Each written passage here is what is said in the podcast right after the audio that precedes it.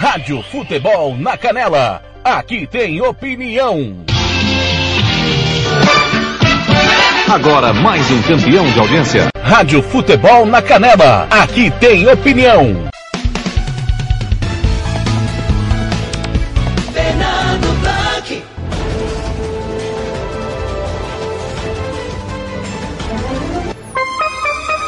Conferendo Comigo Campo Grande, são sete da manhã. Bom dia para você nesta quinta-feira, quinta-feira, dia 9 de setembro. É, quinta-feira, 9 de setembro. Como foi o seu feriadão? Foi legal? Fernando Blanco teve ausente, né? Segunda-feira e terça-feira nós não trabalhamos. Ontem eu fiz jogo do Corinthians. Ontem não, terça eu fiz jogo do Corinthians.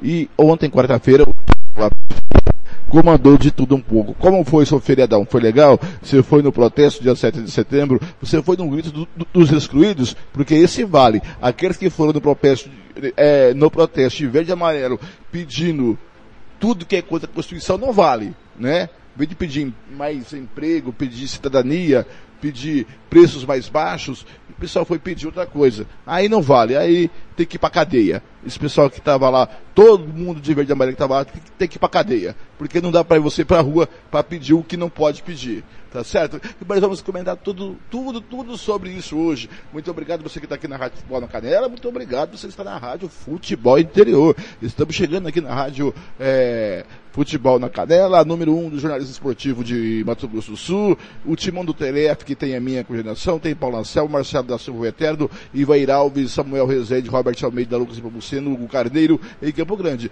No interior do estado tem Jean Nascimento, Gilmar Matos, José Pereira, Kleber Soares, Ronaldo, Ronald Regis, Roberto Xavier, Ramiro Bergentili e Samuel Duarte. Em Campinas tem Thiago Caetano, na redação do Futebol Interior também em Campinas, Arthur Eugênio e Carlos Corsato. Conosco, Rádio Futebol Interior, Rádio Bola na Rede, Regi News e Gol de Letra. Obrigado você que está aí ouvindo a gente pelo site www.radiofutebolcanela.com.br, é o nosso site, galera? Pelo aplicativo Rádios Net, CX Rádio Online no Rádio Box ou pelo aplicativo da Rádio Futebol na Canela, que você abaixe no Play Store do seu celular, ou no facebook.com barra ou na fanpage da Rádio FNC, ou no Futebol Nossa Paixão no Facebook. Você encontra a gente no Instagram e também no Twitter, no Spotify, daqui a pouquinho, se você perdeu de tudo um pouco, daqui a pouquinho vai estar lá no Spotify. E amanhã de manhã está lá uh, o tudo um pouco no site da Rádio Pode Canela. Obrigado a você que está com a gente, obrigado também aos nossos anunciantes, como o Santo Gol, RPR Grupos Preparatórios, o Casarão Churrascaria Grill, Vitória Tintas, é, Agrolaço Pet Shop, Versato Camiseteria, SS Cesta Básica, Cicred Cooperativo de Crédito, Governo do Estado de Mato Grosso do Sul, Bronze Sat, Home Mix, Estúdio a Costa aqui da Uana, Barbearia Velho Barreiro em Anastácio, 7 e 3 da manhã. Bom dia para você. Hoje é 9 de setembro. Que, hoje é dia de quem, gente? Ó, hoje é dia do administrador, dia do médico veterinário, dia do cachorro quente. Quem não gosta de um cachorro quente, hein? Eu adoro. Dia da velocidade. É dia 9 de setembro. É tudo isso hoje aqui, galera tudo isso, tá certo? Agora em Campo Grande são 7 e 3, 7 e 3. Vamos começar de música nesta quinta-feira, véspera de sexta-feira, né galera?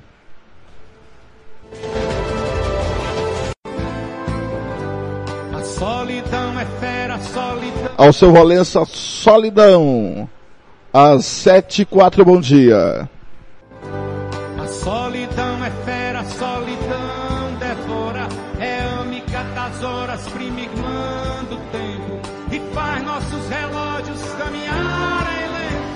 Causando um descompasso no meu coração. A solidão é fera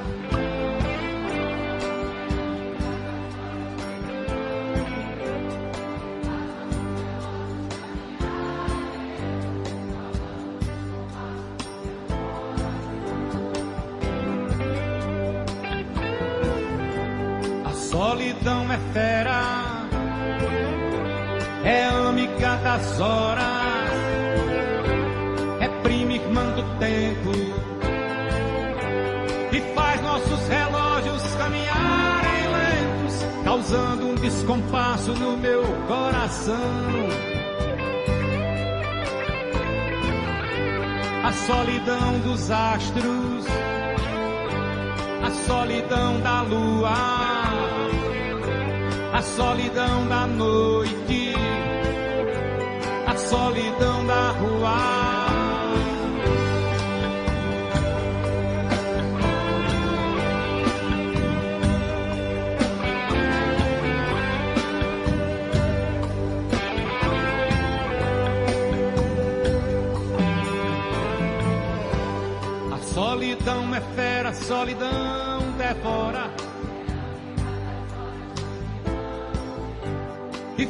Nossos relógios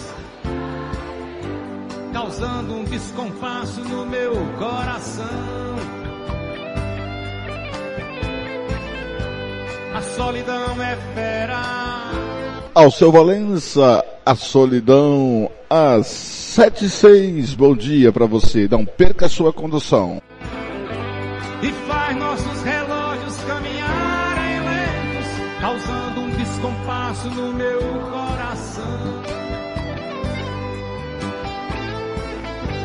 A solidão dos astros, a solidão da lua, a solidão da noite, a solidão da rua.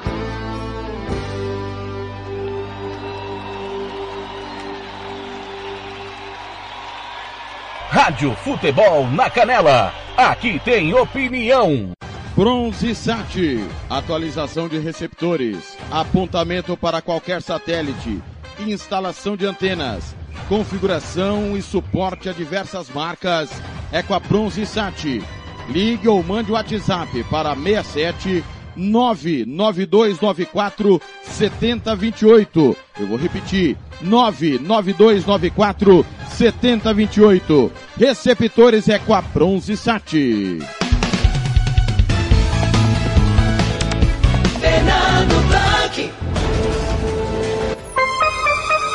Conferindo comigo, são sete sete, como diz o, quando o Thiago andava de ônibus, ele ouvia muito aqui o Juca Gans, um dos grandes comentadores do estado da rádio antiga educação rural.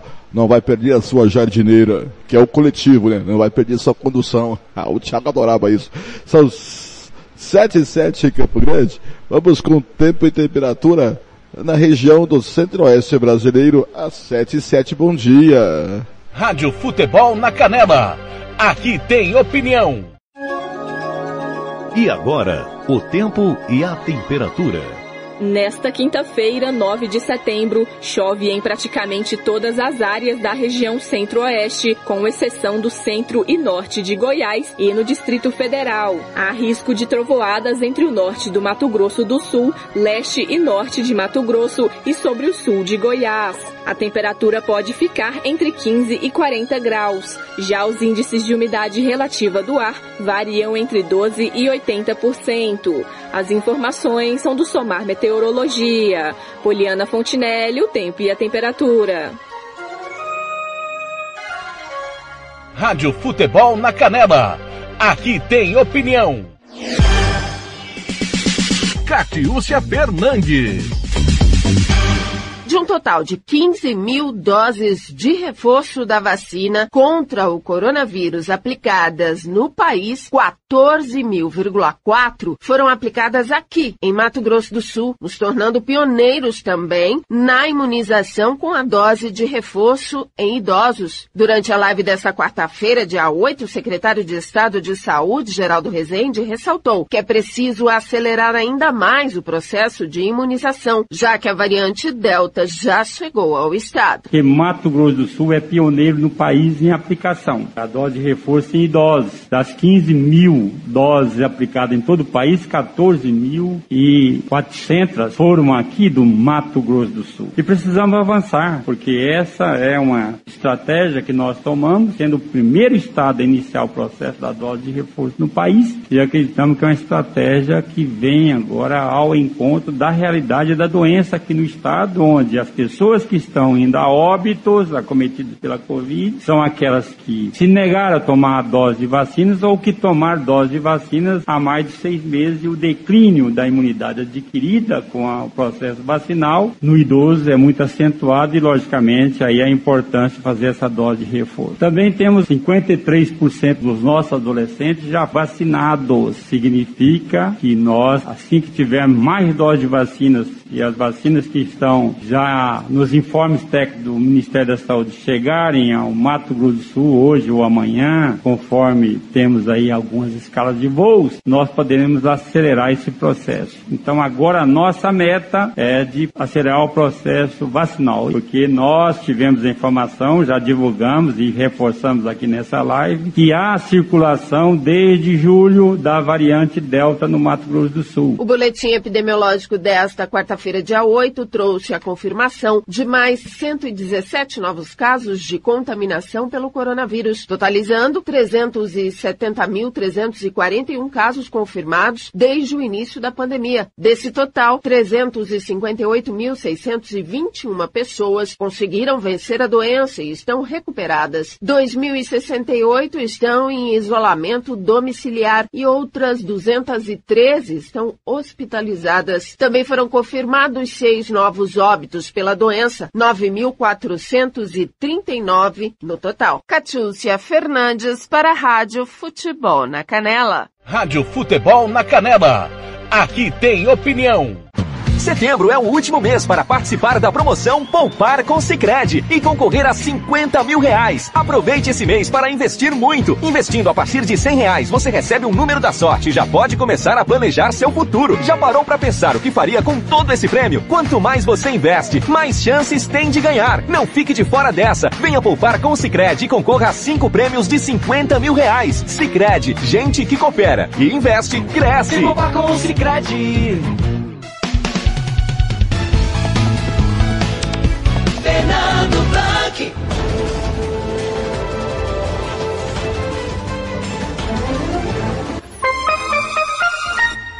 Conferindo comigo em Campo Grande, são 7 e 12, 7 e 12 em Campo Grande. Você está aí com a Catiúcia Fernando, boletim epidemiológico de ontem, quarta-feira. E hoje nós temos também a vacinação em Campo Grande. Vamos ver o que, como será a vacinação de hoje em Campo Grande, tá? Olha, atenção, terceira dose reforço com, é, para pessoas com 70 anos ou mais que tomaram a segunda dose até 3 de abril. Terceira dose reforço, pessoas com alto grau de imunossupressão de 18 anos ou mais e que tenha tomado a segunda dose há pelo menos 28 dias. Necessária a apresentação do laudo médico. Tá legal? Muito bem. Segunda dose da Pfizer, pessoas que tomaram a primeira dose até 31 de julho. E a AstraZeneca, pessoas que tomaram a primeira dose até 9 de julho, tá certo? Locais de imunização, os drive-tour do Albano Franco, do Ayrton Senna, o CDB Guanandizão vão atender hoje do meio-dia e meia até as 10 da noite. A seleta do meio-dia até as 4h45 da tarde. As unidades básicas de saúde das 13 horas, da 1 da tarde às 4h45. Nas regiões da Lagoa, Anduizinho, Segredo, Ibiruçu, Bandeira e Prosa, tem as UBS, a ZUSF e a CF, tá certo? Faça seu cadastro no vacina.campogrande.ms.gov.br.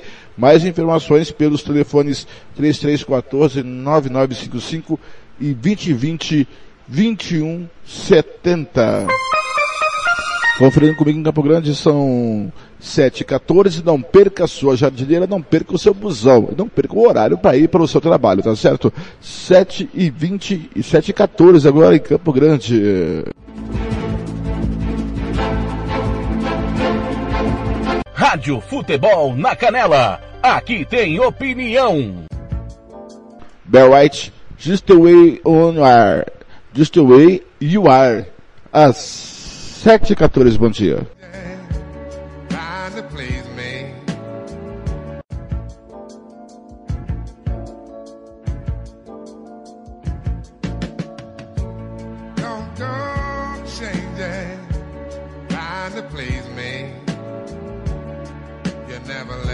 trying to you're too familiar, and I don't see you anymore. I would not leave you in times of trouble.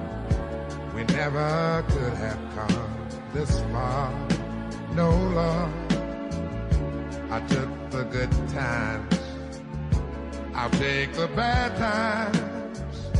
I'll take you just the way you are.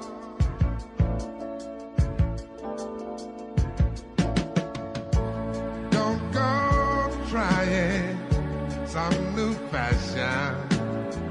Don't change the color of your hair.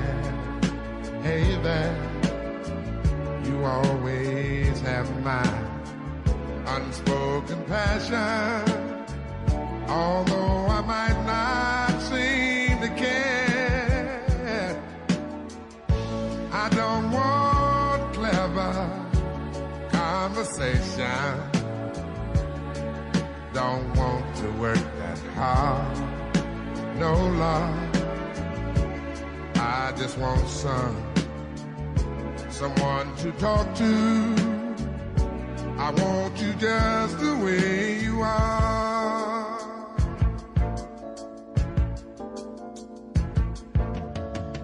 I need to know that you will always be the same old someone that I do. What will it take till you believe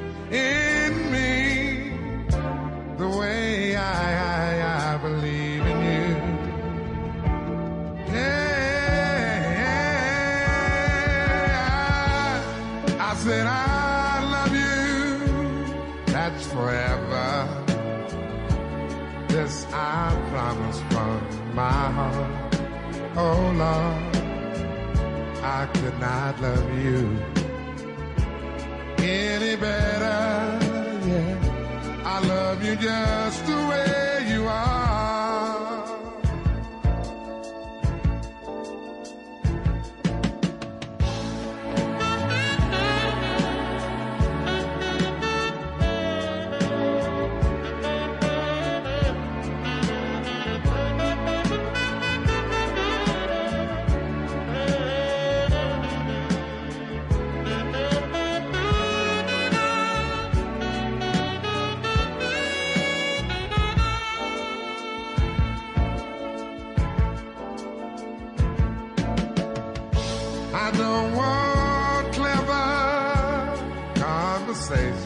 Tá aí a música do Barry White, Just the Way Are You. Que voz, hein? Às 7h18, bom dia pra você. I just want some, someone to talk to. I want you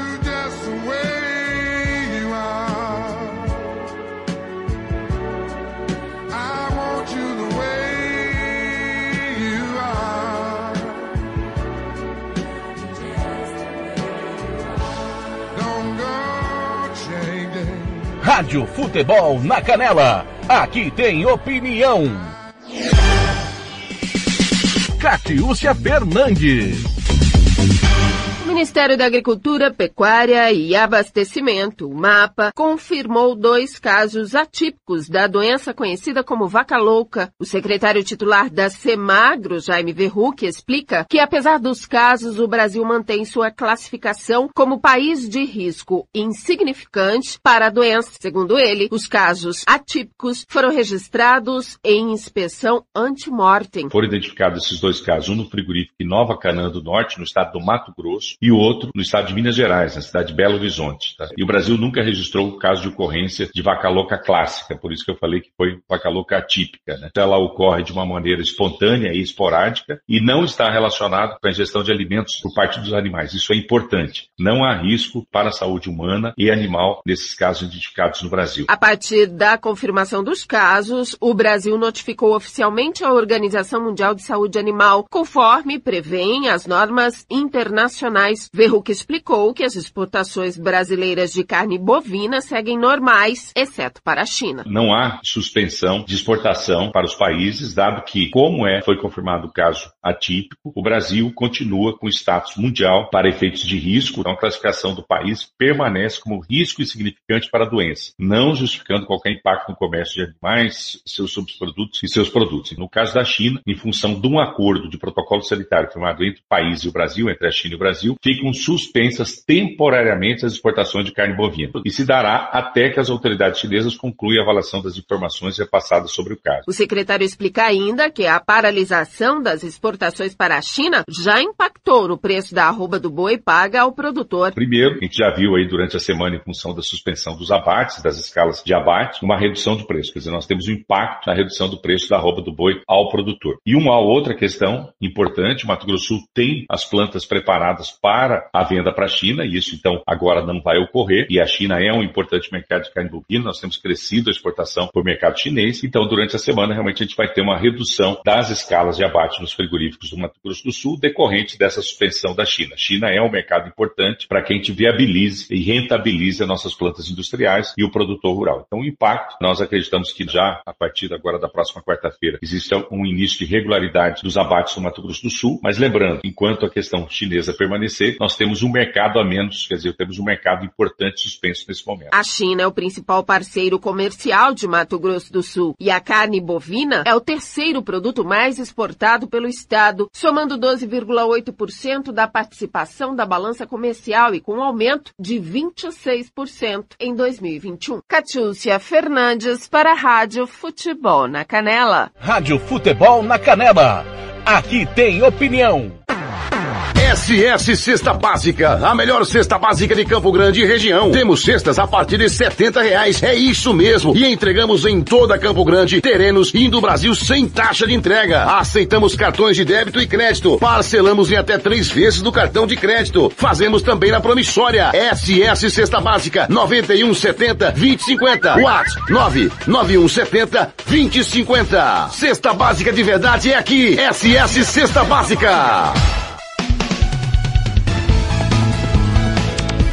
Fernando Blanc. Conferindo comigo, são 7h22. 7h22, olha, essa questão aí da vaca louca, né? O Brasil, há mais de 20 anos, não tem é, indícios de vaca louca no Brasil. Mas isso que aconteceu é a frouxidão da fiscalização que o governo Bolsonaro está fazendo. Ele está desmontando tudo, ele não está governando, está andando de motocicleta fazendo barulho. Porque para atender alguns setores do agronegócio, ele afrouxou a fiscalização sanitária. E aí, a vaca louca aconteceu, tá aí mais um desmando do senhor Jair Bolsonaro. Agora em Campo Grande são 7 e 23 agora. Rádio Futebol na Canela.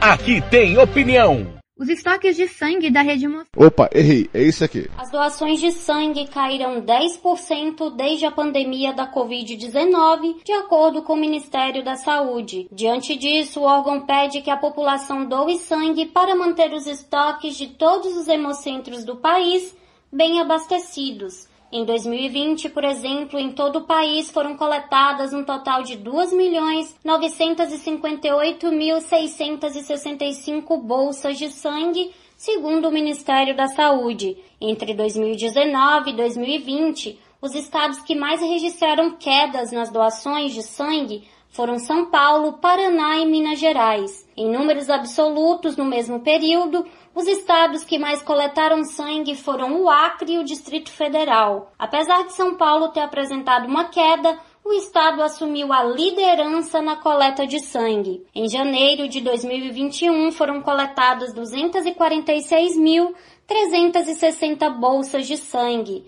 Já em fevereiro, o número foi para 245.598 e em março o número diminuiu para 242.289, totalizando 734.247 doações no primeiro trimestre deste ano. O governo federal, por meio do Ministério da Saúde, incentiva todos os brasileiros a doarem sangue frequentemente, gesto que pode salvar vidas. Então vamos aproveitar essa oportunidade para reafirmar não só as ações de enfrentamento à pandemia, mas também a necessidade contínua de cumprir é, o, pre o preceito constitucional da saúde como direito fundamental. E, né, o sangue, ao longo do tempo, simboliza a vida. Né? E nesse sentido, é importante a doação regular de sangue. Né? Doe sangue regularmente. Com a nossa união, a vida se completa. Rebeca Barbosa, de 32 anos, doa sangue há muito tempo e garante que é algo simples de fazer e que a demora custa menos de 30 minutos. Moradora do bairro Meireles, em Fortaleza, a coordenadora administrativa explica que a doação é prática já que é possível agendar por meio do aplicativo WhatsApp. Eu acredito que é algo extremamente simples, um gesto simples que qualquer pessoa pode é, fazer, principalmente pessoas que são saudáveis, que é o meu caso. Com esse simples gesto, que você tira 30 minutos do seu dia a cada três meses, você pode ajudar várias pessoas. Segundo o Ministério da Saúde, quem foi infectado pela Covid-19 também pode doar sangue, desde que espere 30 dias após a completa recuperação e desaparecimento total dos sintomas. Vale lembrar que uma única bolsa de sangue pode salvar até quatro vidas. A médica hematologista Marina Guiar explica a importância do ato. A doação de sangue, além de salvar vidas, ela promove uma série de benefícios à saúde do doador, que vai desde a redução de risco de doenças cardíacas até a prevenção de alguns tipos de câncer. Quem teve contato com pessoas infectadas também precisa esperar 14 dias para poder fazer a doação, apresentando o RT-PCR negativo e ausência de sintomas. Reportagem Gabriela Andrade. Rádio Futebol na Canela. Aqui tem opinião. Os estoques de sangue da Rede Mossul estão em situação preocupante. A necessidade de todas as tipagens, mas principalmente os tipos sanguíneos O negativo e O positivo, que estão 40% abaixo do nível seguro e B negativo está em 75%. Para mobilizar os sumatogrossenses a doarem sangue, o Hemosul conta com o Hemocentro Coordenador, localizado em Campo Grande, e também com uma estrutura descentralizada, composta pelos hemocentros regionais, que ficam nos municípios de Dourados, Três Lagoas, Ponta Porã, Paranaíba e Colchim. Essas unidades também recebem candidatos à doação de medula óssea. Com o objetivo de abastecer o banco de sangue e aumentar o número de doadores de medula, a Rede Hemosul indica que os voluntários devem procurar o hemocentro regional mais próximo e permitir uma pequena coleta de sangue para averiguação do tipo sanguíneo e da compatibilidade. A coordenadora geral da instituição, Malivavas, faz um pedido para que os cidadãos se mobilizem e doem sangue e medula óssea. É muito importante é, que as pessoas, que a população em geral tenha consciência da importância de doação de sangue. Né? Você depende da boa vontade de um semelhante seu, um outro ser humano, que faz esse gesto né, altruísta para ajudar a amenizar o sofrimento de um, de um ser humano, sendo melhorando a saúde ou até proporcionando a vida para esse, esse semelhante. O Hemocentro, localizado em Dourados, no sudeste do estado, atende sobretudo a outros 15 municípios. Entre eles estão Antônio João, Carapó e Itaporã. Quem mora nessas cidades também pode procurar o polo de Ponta Porã. Já o Hemocentro de Três Lagoas, leste do Mato Grosso do Sul, está mais próximo de quatro municípios, como Água Clara, Brasilândia, Ribas do Rio Preto e Santa Rita do Parto. Moradores do centro-norte do estado, que abrange sete cidades, como Figueirão, Pedro Gomes, Rio Verde, Sonora, Camapuã, podem procurar o Hemocentro de Coxim. E quem mora nos municípios da região leste, como Aparecida de Taboado, Inocência e Servíria, podem procurar o Hemocentro de Paranaíba. Além dos hemocentros regionais, os voluntários da doação de sangue e medula óssea no estado podem procurar a unidade de coleta e transfusão que fica na Santa Casa, em Campo Grande. Para saber mais informações, ligue DDD 67 3312 1500. O policial aposentado Anderson Francisco Sidraque, 55 anos, mora em São Lourenço, em Campo Grande. Além de ser doador de sangue de carteirinha no Hemosul, o policial rodoviário aposentado foi o primeiro doador de medula óssea do estado de Mato Grosso do Sul. Ele conta que já fez duas doações em um intervalo de dois meses. A doação de medula é assim a única oportunidade que alguém tem para se ver livre de um, de um problema muito sério, muito grave e que pode efetivamente te destruir, né, te matar. Então, é uma chance, é uma possibilidade que você está dando para um outro ser humano de continuar aqui, de ser amado, de amar e de poder viver uma vida normal, uma vida plena. Para saber onde doar sangue ou se cadastrar para doar medula óssea, acesse ebosul.ms.gov.br. Reportagem Larissa Abreu. Rádio Futebol na Canela. Aqui tem opinião. Para machucar o chefe às sete e meia da manhã, Amado Batista, golpe fatal. Bom dia para você.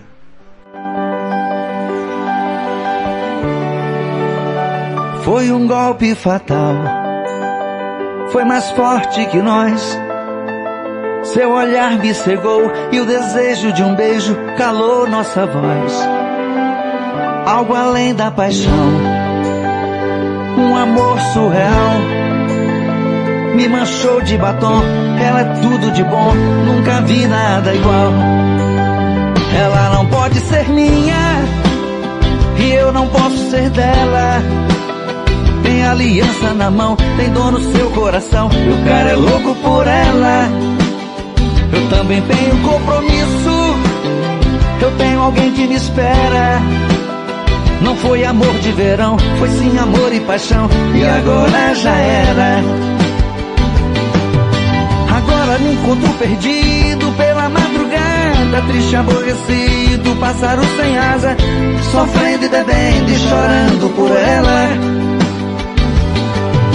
As coisas já não têm sentido, e essa dor que não passa, aquela que me ama, eu já não vejo graça. Eu dou a minha vida pra ficar com ela.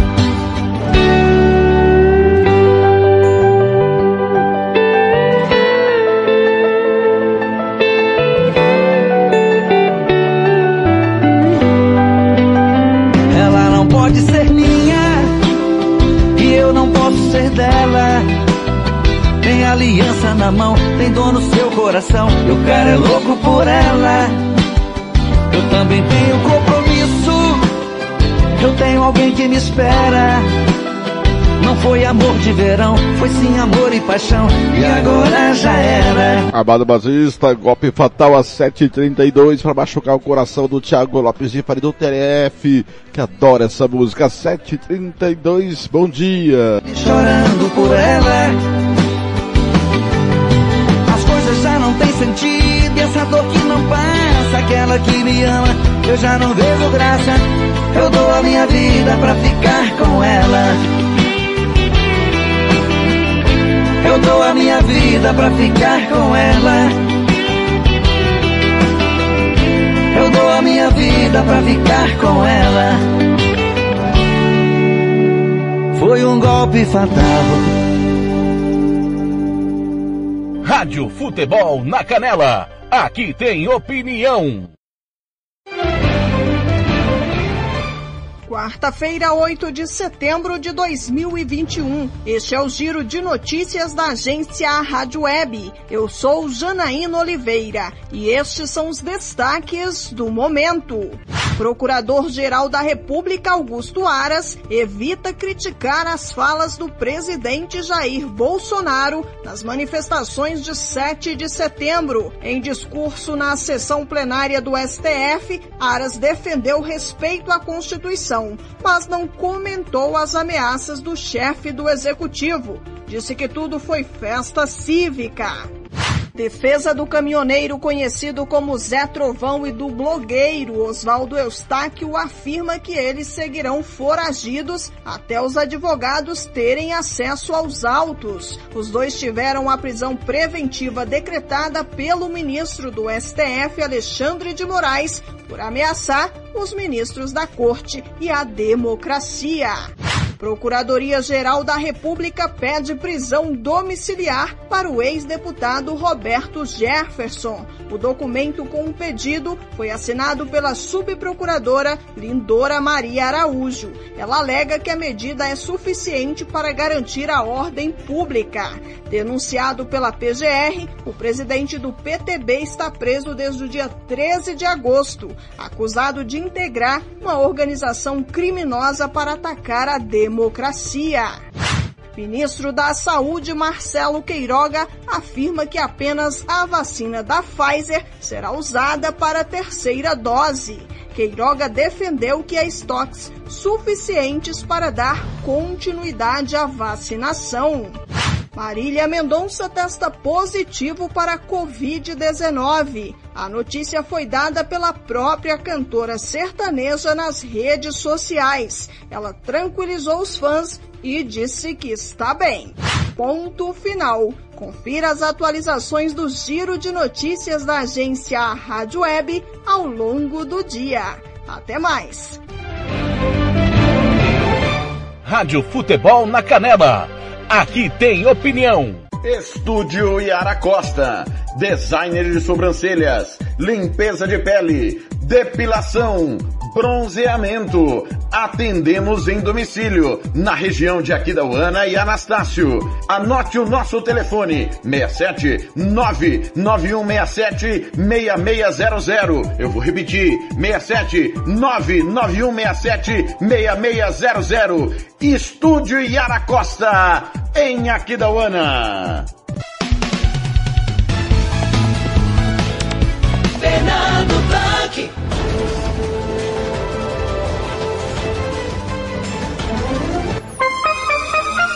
Conferindo comigo, são 7 horas e 36 minutos. 7 e 36 você viu o giro de notícias aí?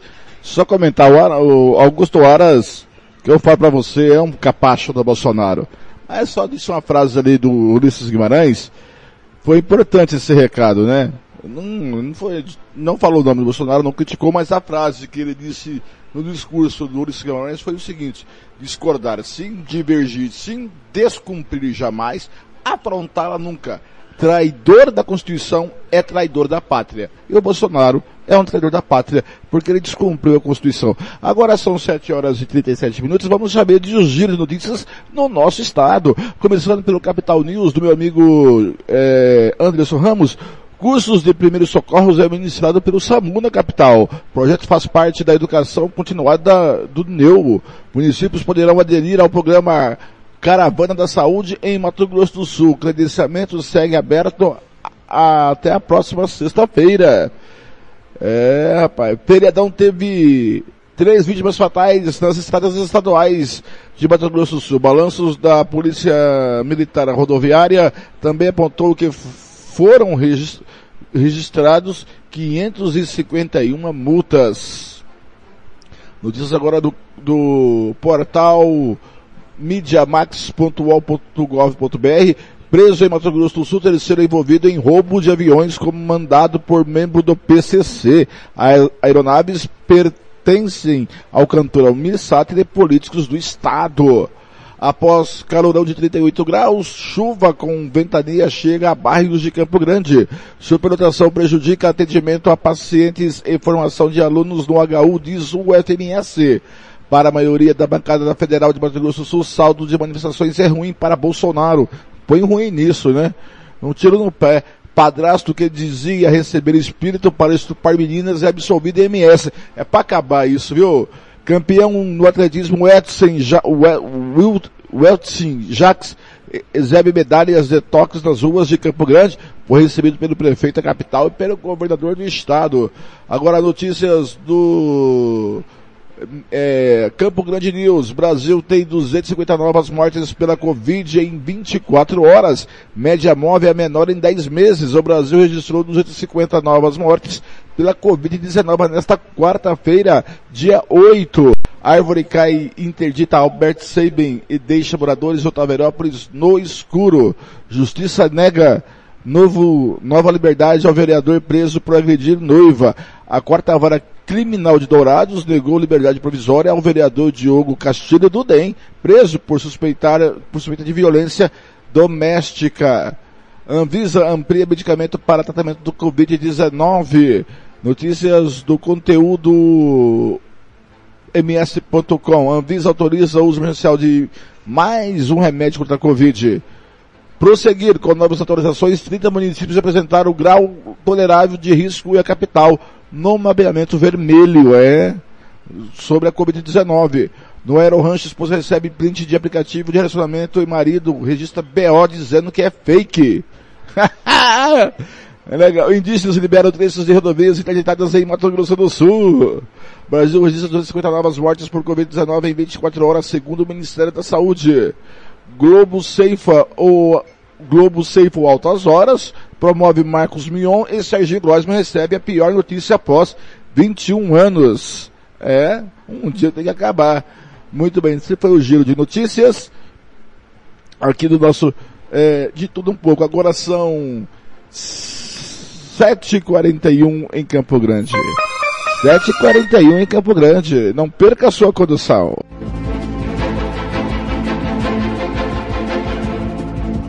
Rádio Futebol na Canela. Aqui tem opinião.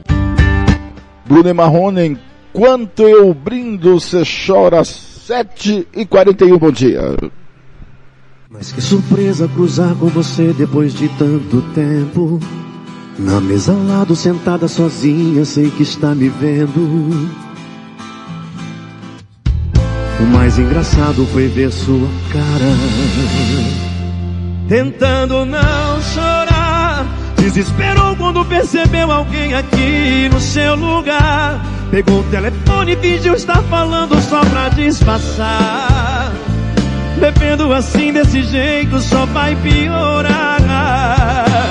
Enquanto eu brindo, cê chora. Por que não levanta da mesa? Tem táxi lá fora.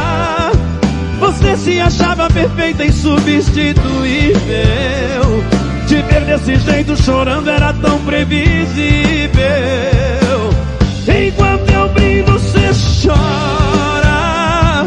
Por que não levanta da mesa? Tem táxi lá fora. Você se achava perfeita e substituível. Te ver desse jeito chorando era tão previsível.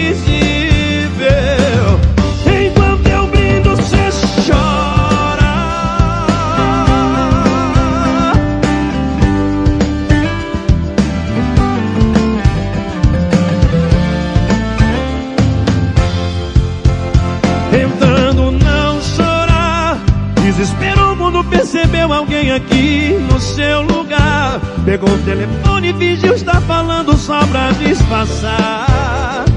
Bebendo assim desse jeito só vai piorar. Enquanto eu brindo, cê chora. Por que não levanta da mesa? Tem táxi lá fora. Você se achava perfeita e substituível. Te ver desse jeito chorando era tão previsível.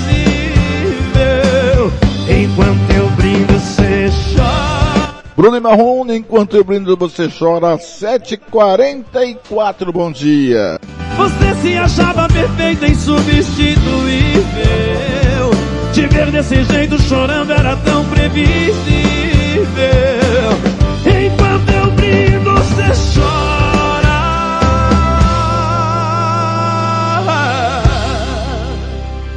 Rádio Futebol na Canela. Aqui tem opinião.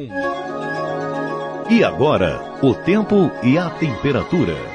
Nesta quinta-feira, 9 de setembro, o dia é intercalado com períodos de chuva rápida e sol entre o litoral da Bahia e a faixa leste do Rio Grande do Norte e também entre o norte do Maranhão, Piauí e Ceará. No interior da região Nordeste, o tempo seco e ensolarado predomina. A temperatura varia entre 15 e 36 graus. Em toda a região, a umidade relativa do ar fica entre 12 e 100%. As informações são do Somar Meteorologia. Poliana Fontinelli, o tempo e a temperatura.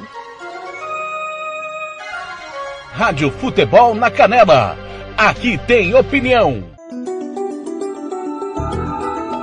O preço da arroba do boi gordo está estável nesta. Preço da arroba do boi gordo está estável nesta quarta-feira em São Paulo, sendo comercializada a R$ 305,10. Em Belo Horizonte, o preço da arroba do boi gordo está estável, com venda a R$ 298,50. Em Goiânia, a arroba do boi gordo é vendida a R$ 292,50 e em Cuiabá a R$ 288,50. O preço do quilo do frango congelado teve alta de quase 1%, sendo comercializado em São Paulo a R$ 8,26. Em Santa Catarina, o quilo do frango congelado é cotado a R$ 8,00 e em Porto Alegre a R$ 8,05. O preço da carcaça do suíno teve alta de quase 0,5% em São Paulo, com venda R$ 9,19 o quilo. No Paraná, o quilo da carcaça do suíno é comercializado a R$ 9,10 e em Santa Catarina a R$ 9,20. Os valores são do canal Rural e Cepeia. Reportagem Cristiano Gorgomilos. Rádio Futebol na Canela. Aqui tem opinião. E agora, o tempo e a temperatura. Frente fria avança na região sul nesta quinta-feira, 9 de setembro. O tempo fica encoberto no nordeste de Santa Catarina, com períodos de chuva.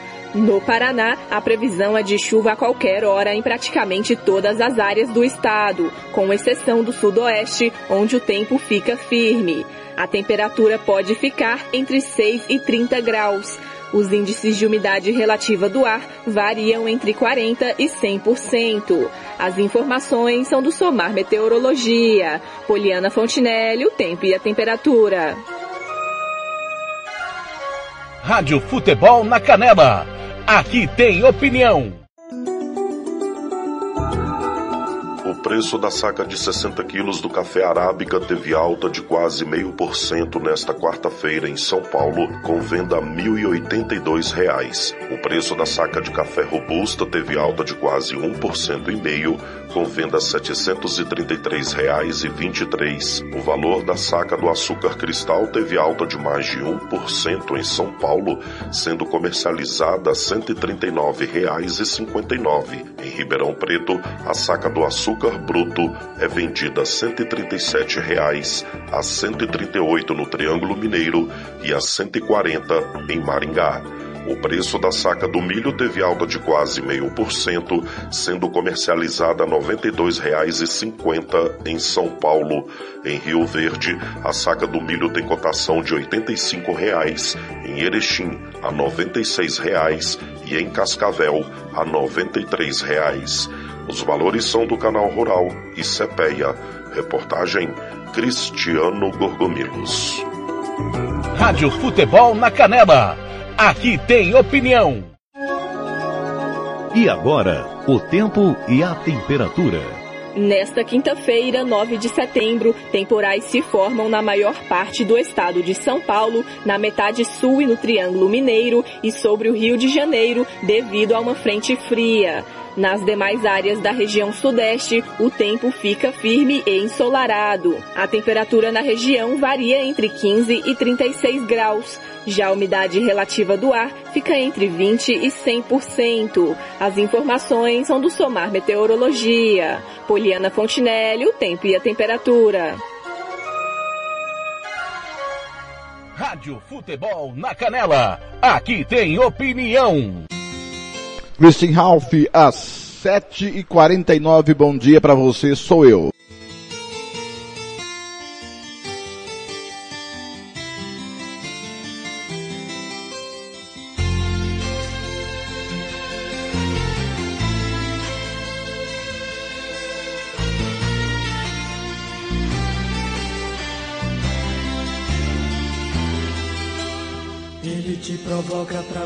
Que é melhor que eu.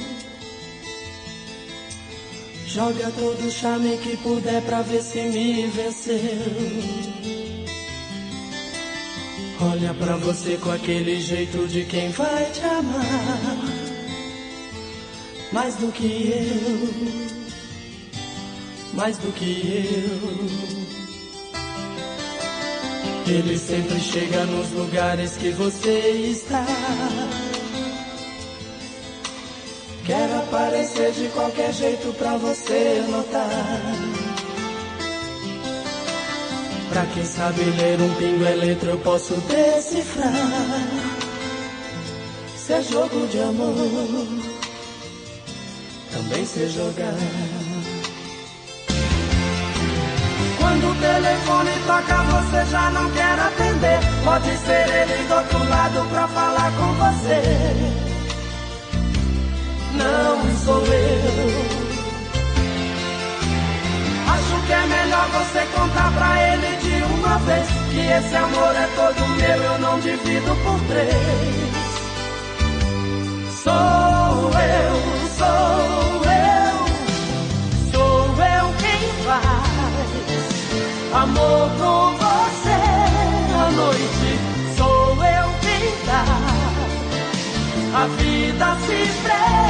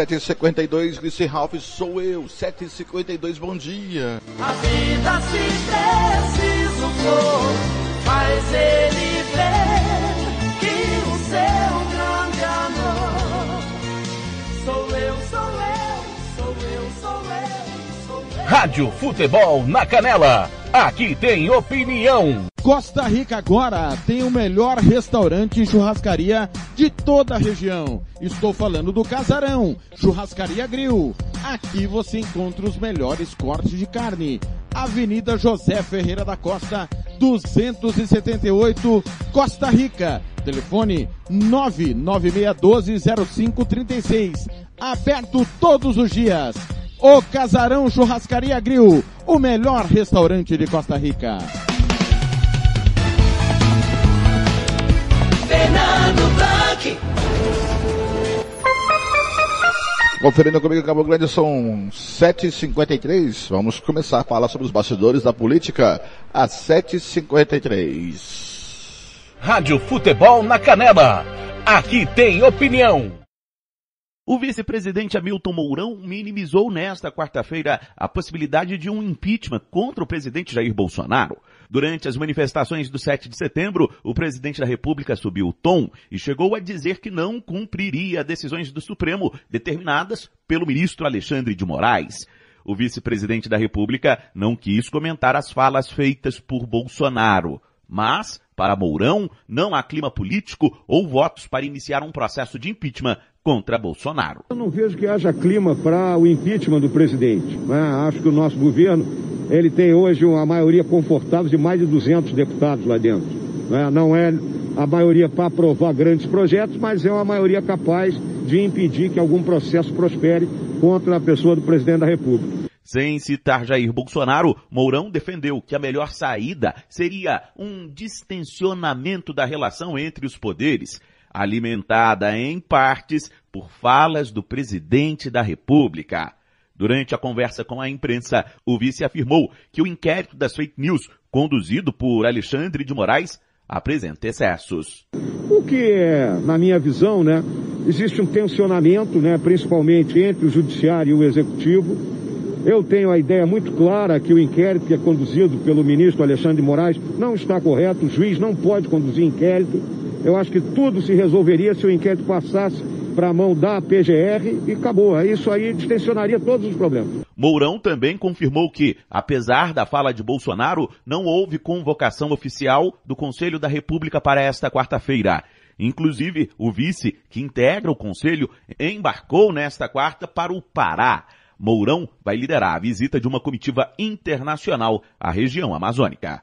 Agência Rádio Web, de Brasília, Yuri Hudson. Rádio Futebol na Canela. Aqui tem opinião. Fernando Blanc. 7h55, tadinho. Um fanfarrão esse Mourão também, né? Esse vice-presidente da República, um bolsonarista raiz. Vai defender o presidente. Aonde não há clima para impeachment? Claro que há. PSDB já se pôs a, em, é, a oposição ao Bolsonaro. Só que bancada de membros do PSDB está dividida. É lógico que tem um bando lá de conservadores, retrógrados. É.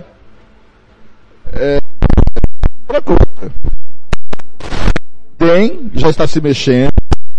PSL também. Começa o Centrão a esvaziar. Agora, o Mourão diz que tem que distensionar. Vai distensionar o que, Mourão? Você é distensionando de um lado, o Bolsonaro tensa do outro lado. E tem excesso, o inquérito das fake news, ele pode ter começado com vícios. O excesso da fake news. Mas, tá certo, tem que ir a fundo. E deixar a PGR investigar, não vai a lugar nenhum a PGR está nas mãos do presidente Bolsonaro. É, o Bolsonaro deu um tiro no pé ontem. O tiro saiu pela culatra ontem.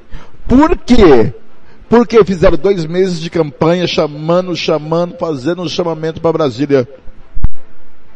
E o que se viu foi os 24% do núcleo duro bolsonarista raiz às 7h57. Bom dia para você. Agora, vem chegando para falar sobre isso Eduardo Barão, com as repercussões lá fora. Às 7 e 57 aqui na Rádio Futebol na Canela. Rádio Futebol na Canela.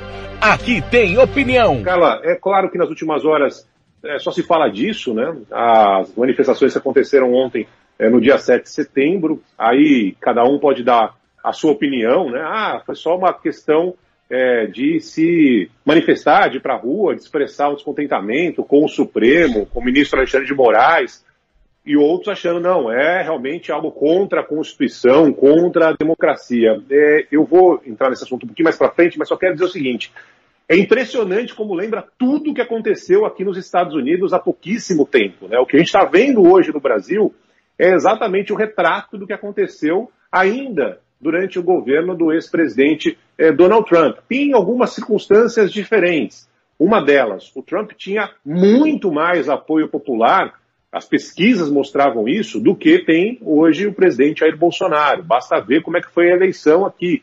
Né? O Biden ganhou com uma certa folga, mas ainda assim, se você pegar o país, o Trump teve muitos votos. Foi o segundo presidente mais votado da história, perdeu justamente para eh, o Biden e por isso o Biden foi eleito a Suprema Corte americana, né, o Supremo Tribunal Federal daqui, é, tinha mais ministros indicados, digamos assim, né, pelo é, ex-presidente Donald Trump do que tem hoje é, o Supremo Tribunal Federal em Brasília. Então, o Trump tinha uma chance maior se a situação chegasse até o Supremo, né, é, e Trump deixar muito claro que levaria isso até o Supremo Tribunal é, Federal, Suprema Corte Americana, ou seja, ele não deixaria a Casa Branca, mesmo perdendo a eleição, é, numa boa, ele iria até as últimas consequências, como de fato foi. E aí, Carla, que eu queria entrar no grande ponto. Se tem uma semelhança muito grande entre o que está acontecendo hoje no Brasil e o que aconteceu recentemente aqui nos Estados Unidos, claro, com as suas, suas peculiaridades, né? O presidente americano tinha mais popularidade do que tem hoje o presidente Jair Bolsonaro, apesar das manifestações é, que a gente viu ontem pelo Brasil. A diferença foi a resposta, né? O que aconteceu depois seja da invasão do Capitólio, com mortes, com prisões, seja da reação do Trump dizendo que houve fraude na eleição, isso não se, não se é, concretizou, seja é, com a tentativa de continuar na Casa Branca, e o Exército falou assim: não, a gente vai retirar a força porque ele perdeu a eleição. Então é assim: qual é a resposta? O presidente Jair Bolsonaro deixou muito claro que vai cada vez mais subir o tom. Ontem falou milhares de vezes contra a Constituição, contra o Supremo, contra o ministro Alexandre, que agora virou a bola da vez, né?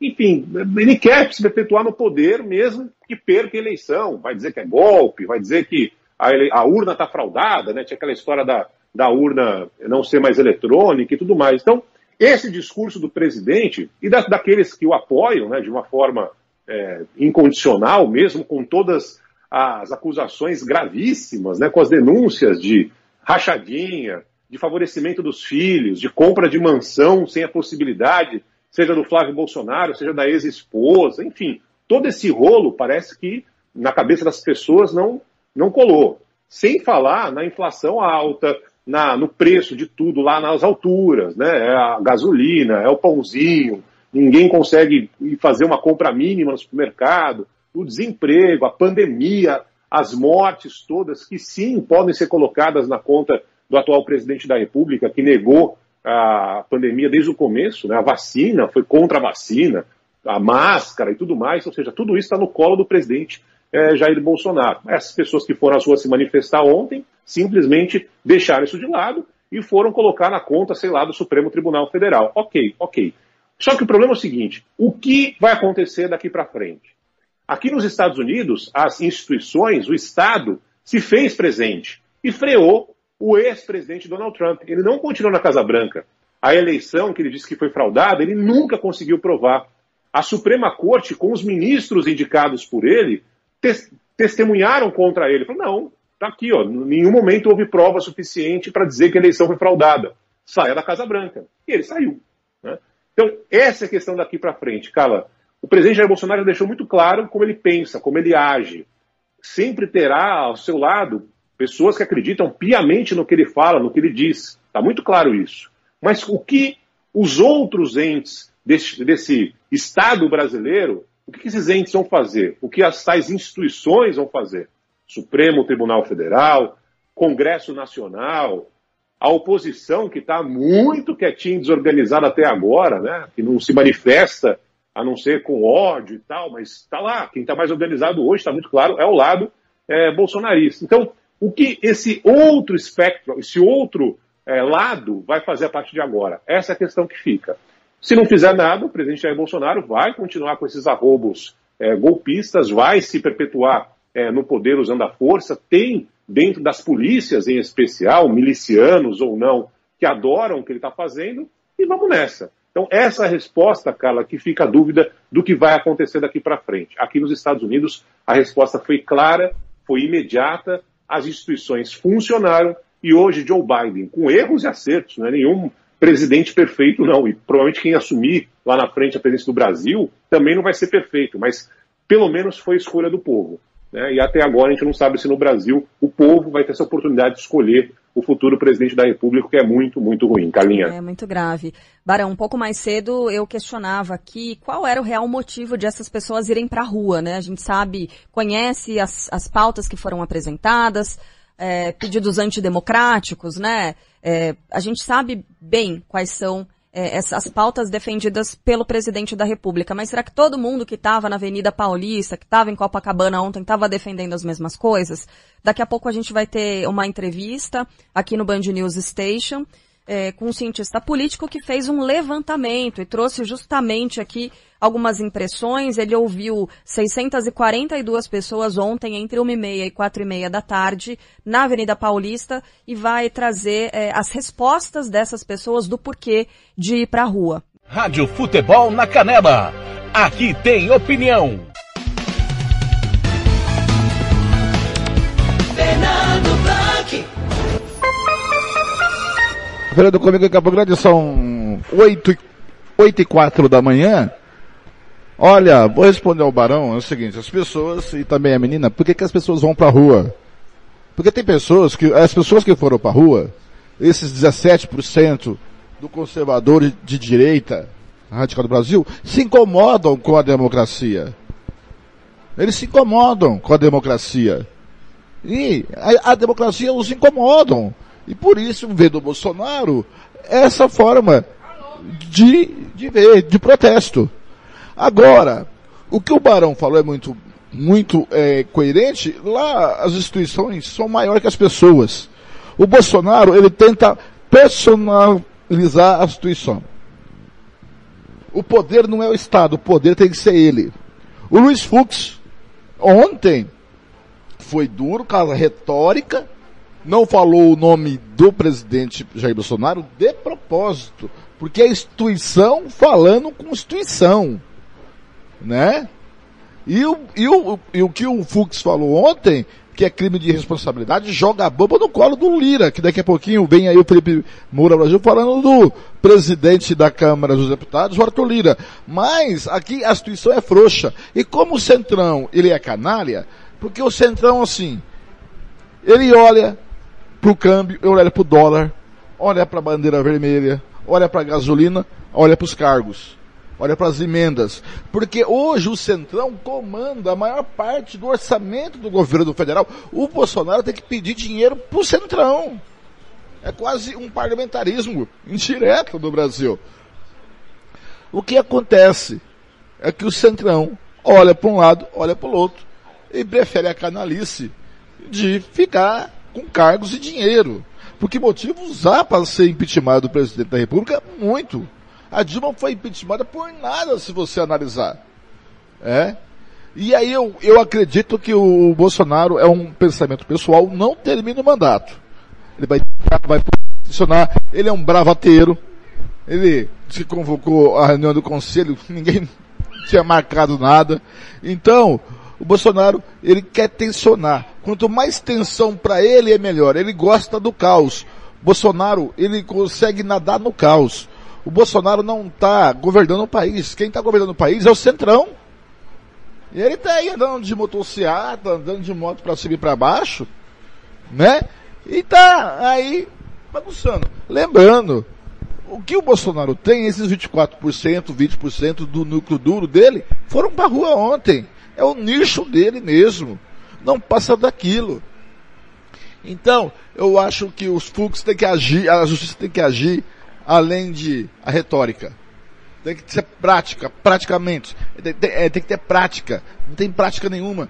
É, pragma, é, pragmático não há. O que na prática vamos fazer para é, é, deter esse viés golpista do Bolsonaro? Ninguém fala. O Rodrigo Pacheco, outro bundão, o outro capacho do Bolsonaro, suspendeu a sessão do Senado nessa semana. Só para não dar palanque. O PMDB já se estuda a pedir, o PMDB, é, PMDB já pode ficar, pode ser oposição ao Bolsonaro, o PSD está caminhando a isso, PSL PSD já estão querendo, estudando um processo de impeachment, o PSDB já é oposição ao Bolsonaro. Então, ele está ficando mais isolado e ele está morrendo de medo de ir para cadeia e os filhos dele para cadeia. Por isso que ele está nessa reação. E o Bolsonaro perde para um poste na eleição de 2022.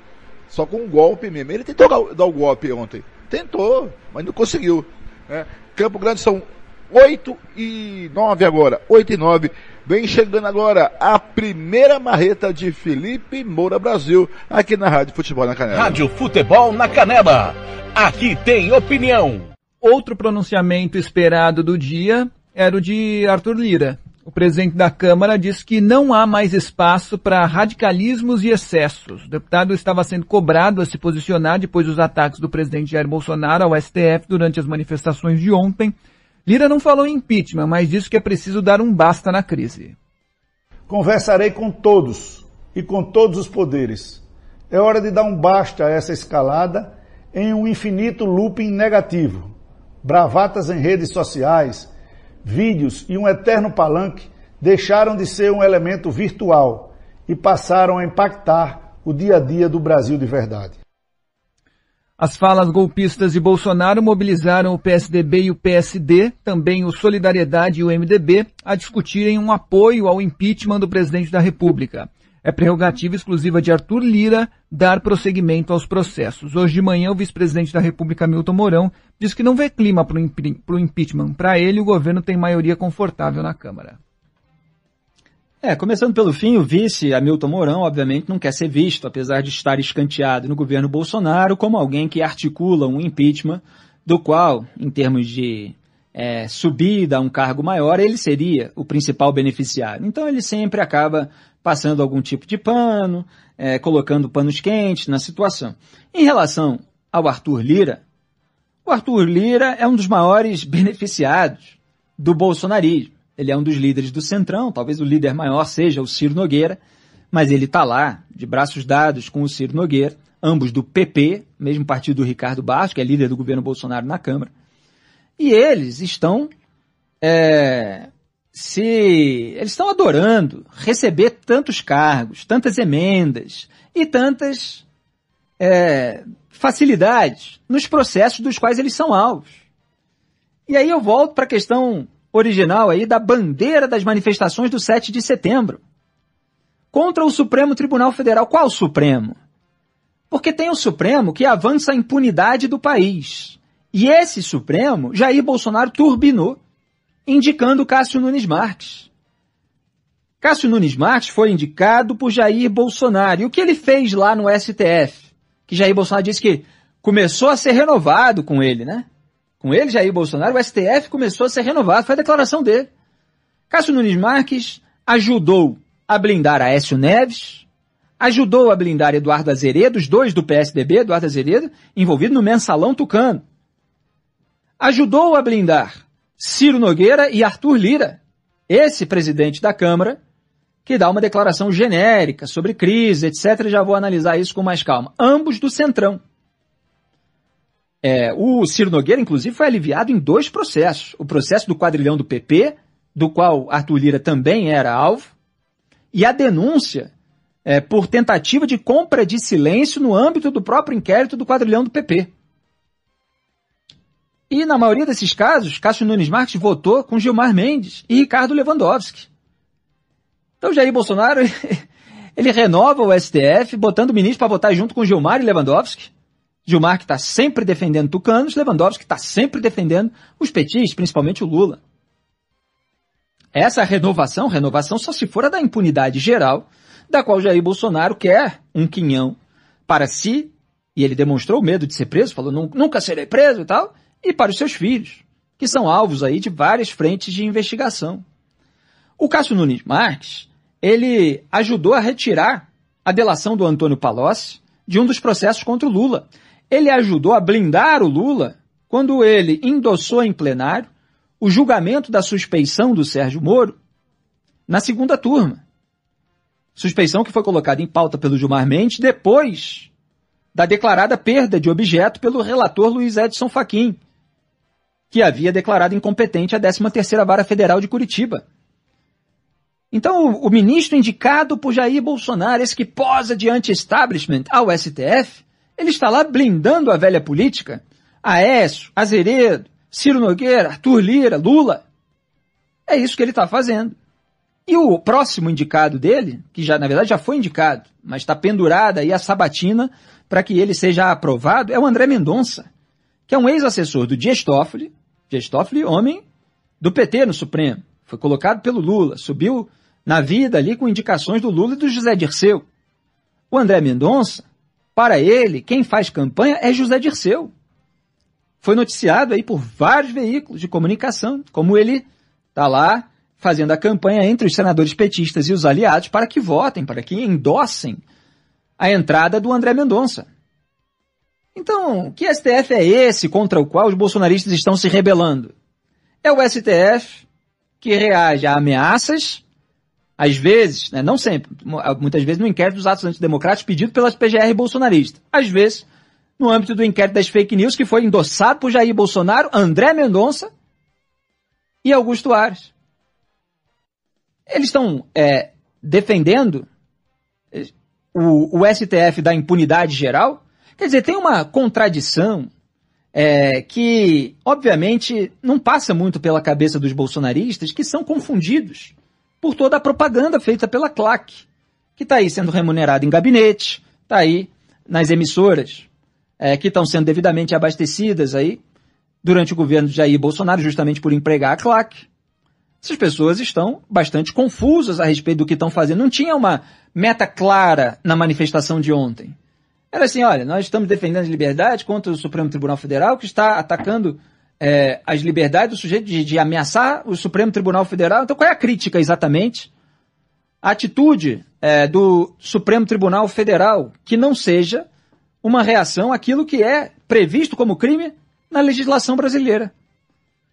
Não havia a crítica à impunidade geral que foi turbinada pelo próprio presidente Jair Bolsonaro. Aí vai a Janaína Pascoal no Twitter, se fazendo de sonsa como de costume, questionando qual é a diferença entre a manifestação e falando lá no Twitter do Sérgio Moro, é, como é que é? Ah, muitas dessas pessoas que foram à rua, eu tenho certeza que elas é, também estão insatisfeitas com o que fizeram com o senhor, com a impunidade, sei lá. Nesse, nesse tom, né? O Sérgio Moro falou, olha, isso não era a pauta dos líderes dessas manifestações. Não é a atitude desses líderes. Se há pessoas assim, então elas estão sendo enganadas.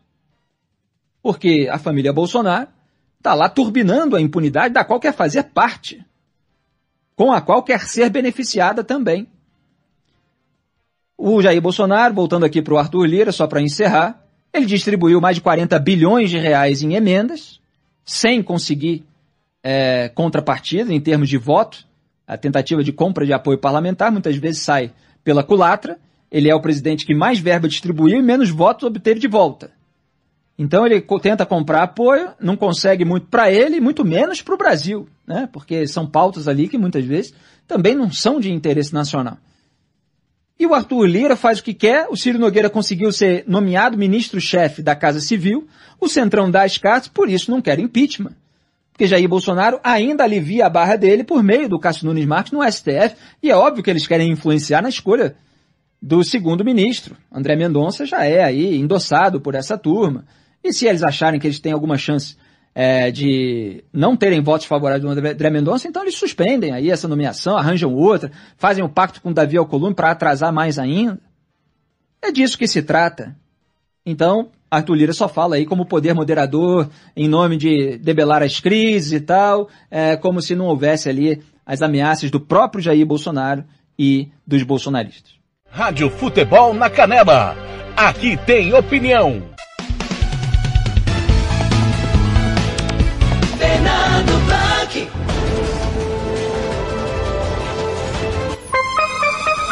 Conferindo comigo são 8 e 18 em Campo Grande, olha só, pega partes do Felipe Bura Brasil. O Arthur Lira, no discurso dele, diz que temos que destensionar a crise. Mas não tem que destensionar. Tem que tensionar, tem que ir para cima. É, o, o, o ministro Fux tem que apresentar a queixa à PGR com crime de responsabilidade, a PGR acionar a, Congresso, a Câmara Federal, onde é julgado o presidente da República.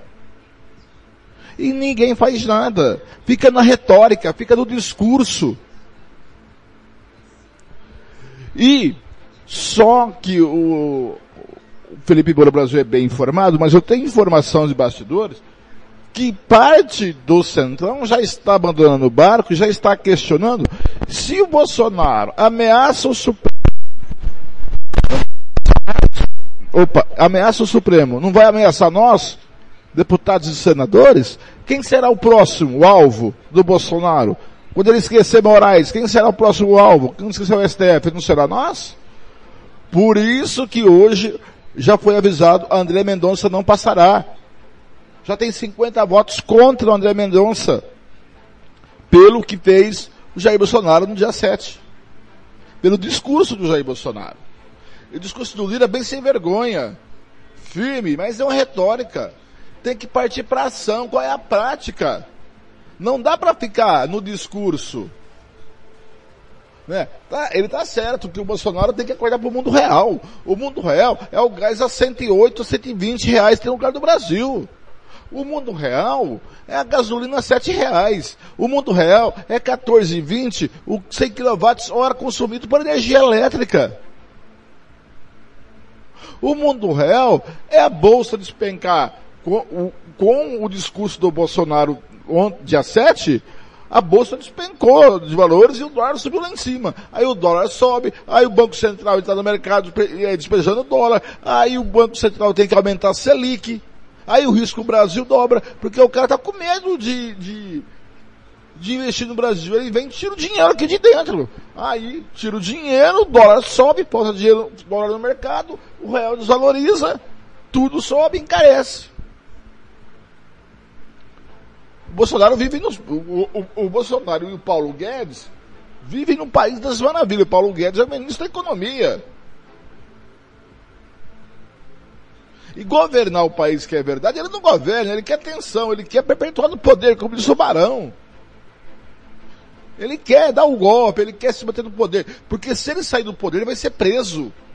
Ele está desesperado. Ontem foi um ato de desespero do Bolsonaro. Porque ele e a família dele vão ser presos. Eles perdendo a imunidade que eles têm como parlamentares e como presidente da República, eles vão ser presos.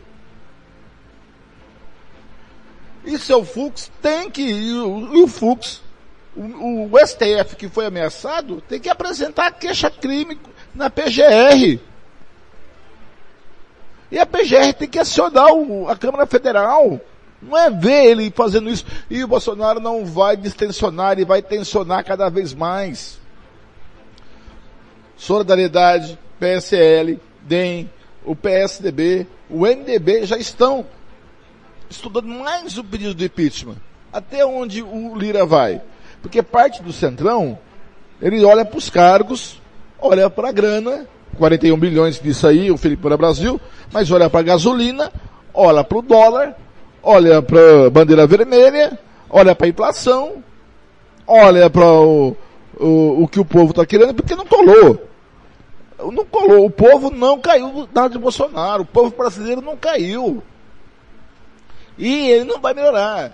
E ele falou pro cercadinho dele. Quem foi pra rua foi o cercadinho do Bolsonaro. Não foi a grande maioria da população brasileira. Não, não serviu para nada isso. Só serviu para tensionar mais. E quem diz que tem que harmonizar? Eu digo que os poderes, as instituições, têm que cada um ficar no seu quadrado. Harmonizar. Se tiver conflito, que vão para o conflito. Nós estamos numa democracia. A democracia não é só harmônica. A democracia também há conflito. E quando há conflito, tem que ir para o conflito. Até mesmo para resolver o conflito dentro do conflito. E os poderes não estão fazendo isso. Estão baixando a cabeça. E outra coisa, o acordo que o, pleca, o acordo que o Fux estava com, desenhando para os plecatórios, esquece. O governo que se vire.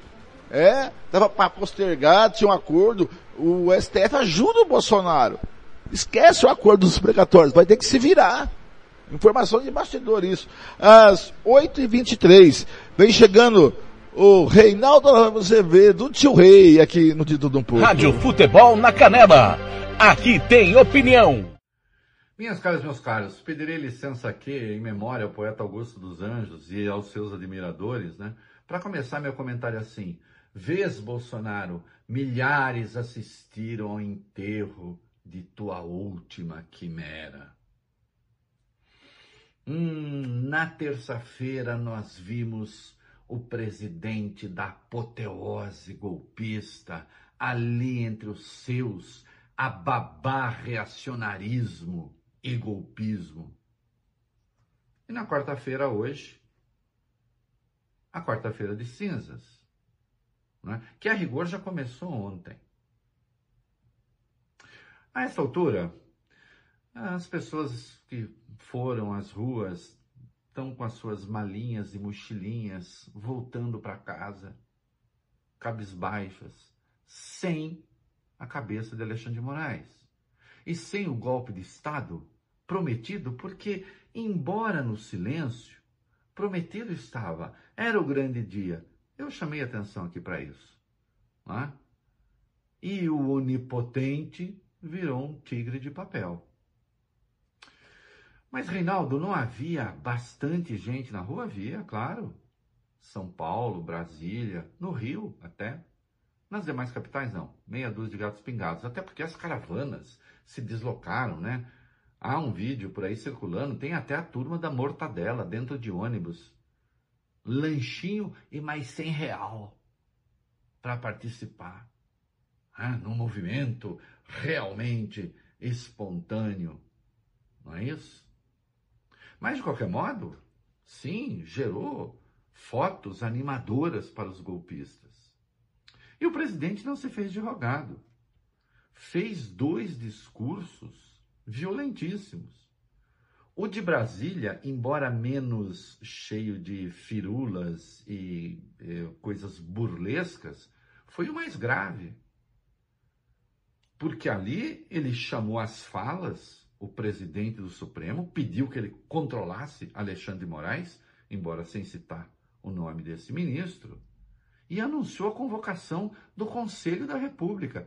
Estão dizendo por aí, ele se confundiu, era Conselho de Governo. Não, ele está falando de Conselho da República, tanto é que ele fala de reunião com os poderes. E é o Conselho da República que junta os poderes.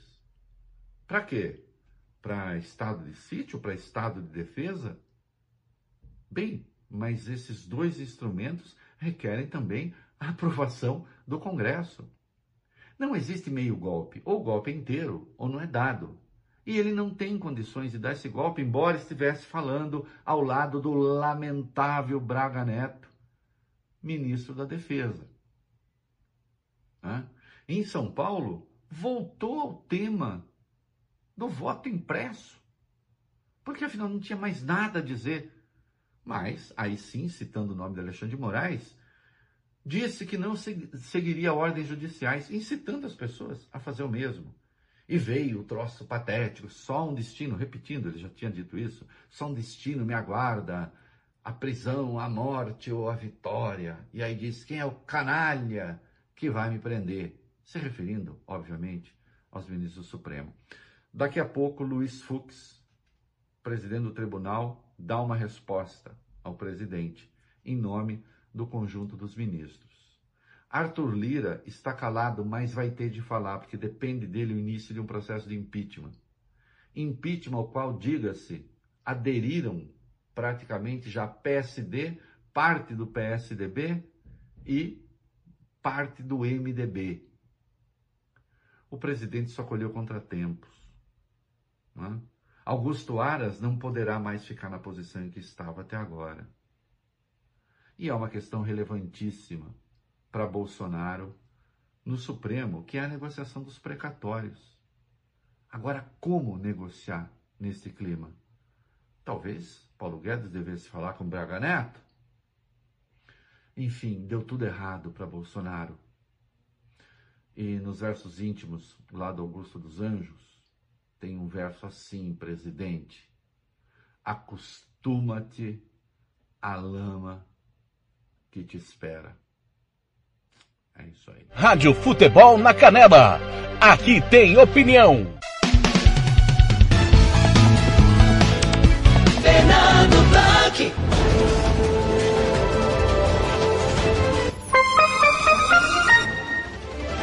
Conferindo comigo em Campo Grande, são 8 e 28 Eu, Reinaldo, falava com meu chefe, com o Thiago Lopes de Faria, falava com ele que dia 7 de setembro seria o último ato do governo Bolsonaro. Eu falo é isso. E o que eu falo aqui, ninguém acredita em mim. Todo mundo duvida. Tudo que eu falei, eu falei, eu, eu, eu vinha falando há três anos, o Lula vai ser absolvido, o Lula vai ser absolvido, o Lula vai ter seus direitos políticos restabelecidos, o Lula vai sair candidato. Ninguém acreditou no Blank. Falava, ninguém dava um comentário. E eu disse que dia 7 seria o último ato do governo do Bolsonaro, que já é morto, já é posto. O defunto está em cima da mesa na sala, esperando sair o cortejo. Ou o cortejo sai com impeachment, ou sai com eleição do ano que vem. E eu ainda acredito que ele não termina o, o mandato. É, porque tem frentes aí já cercando o Bolsonaro. Tem frentes cercando o Bolsonaro. É. O, S, o TSE já estuda a inegibilidade da chapa Bolsonaro. Pode ser caçado pelo, S, pelo TSE. Tá aí parte do PSDB, PMDB, PSL deem solidariedade. Já para fazer mais um pedido de impeachment. O Lira vai ficando desconfortável, vai ficando impressionado. Mas se tivesse uma pressão judicial, ele teria que abrir. O Fux tinha que parar de, de, da retórica e apresentar a queixa pela, na, na PGR por crime de responsabilidade. O Braga Neto canalice do exército. Não, o Braga Neto tem uma coisa, o exército é outro, o exército é uma instituição. Mas se o exército é instituição, por que, que não destrui o Braga Neto? Por que, que não, não força o Braga Neto sair de lá? Do Ministério do Bolsonaro? Por que, o Exército, Marinha, Aeronáutica não tira todos os seus militares da, do Palácio do Planalto? Porque são coniventes e canárias e golpistas. O exército que é positivista é golpista brasileiro. As Forças Armadas brasileiras são golpistas. Flertam com o golpismo, flertam por governar o país, estão doidinhos para estar no poder. Estão doidinhos para um, um, para ter um, para ter um partido militar no poder, para eles voltarem ao poder. Estão doidinhos. Mas como diz, o, concordo com o Reinaldo, quarta-feira de cinzas foi ontem. não deu certo, não colou. Agora é só contar os dias para esse estrume de presidente sair do poder. É o pior presidente da história recente democrática do país. Às 8h31 vem a última participação dele do Felipe Moura Brasil, aqui na Rádio Futebol na Canela. Rádio Futebol na Canela.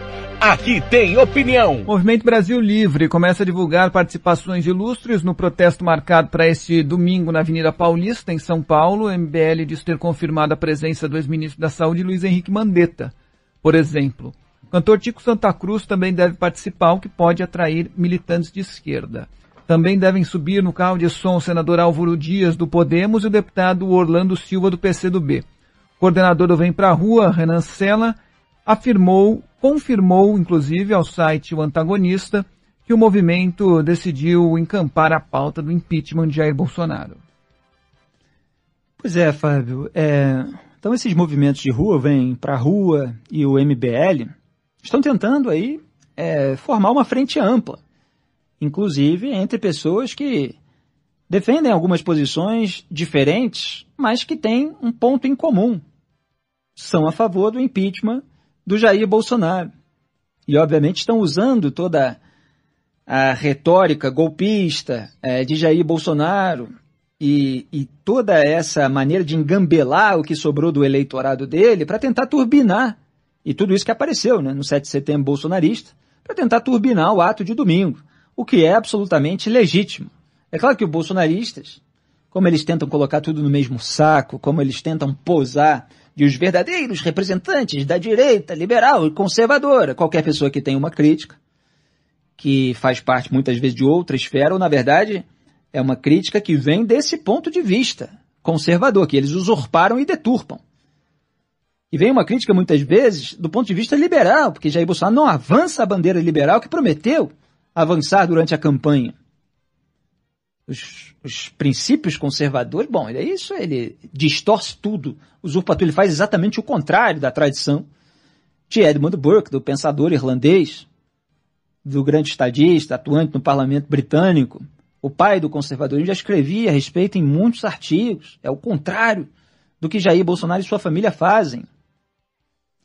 Edmund Burke, aliás, é isso até nem escrevi, mas ele é, defendeu lá o fim do sigilo dos processos parlamentares no Reino Unido. Olha só, o governo Bolsonaro só impõe sigilo sobre tudo que causa algum ruído aí, tudo que eles estão querendo esconder, sem falar naquilo que faziam, sem é, trazer à vista nos gabinetes passados. Então, muitas vezes, a crítica vem do ponto de vista conservador, ela vem do ponto de vista liberal, ela vem do ponto de vista da própria direita, de uma maneira mais geral, em relação a pautas que Jair Bolsonaro abandonou. Só que existe aí um ponto comum que é o ponto moral. Da questão moral, existe a questão humana, humanista.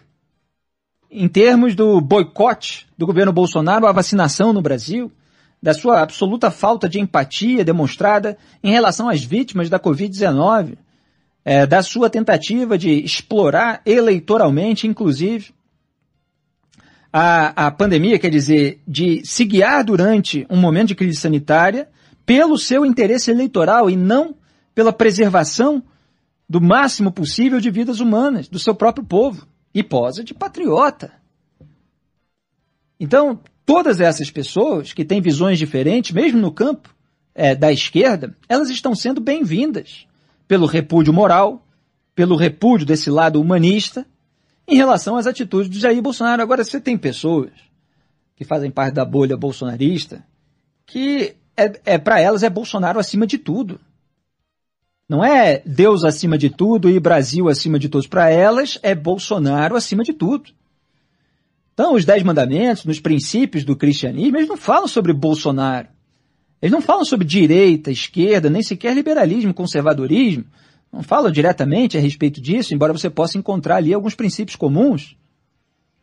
Então se fala muito ali sobre questões morais, sobre questões humanistas. E isso pode unir as pessoas contra um político que quer ocupar um espaço abrangente e dizer que todo mundo que traz uma informação que ele quer esconder ou que faz uma crítica contrastando o que ele prometeu e o que ele faz, na verdade é uma pessoa que está defendendo Lula. E isso é uma fraude retórica, isso é uma fraude utilizada para imbecilizar as pessoas. Essa manifestação não é lulista. Essa manifestação de domingo, de 12 de setembro, é uma manifestação é, cuja maior parte das pessoas envolvidas defende uma alternativa, uma alternativa que ainda não apareceu. Ainda não está consolidada, pelo menos, você tem aí nomes sendo aventados.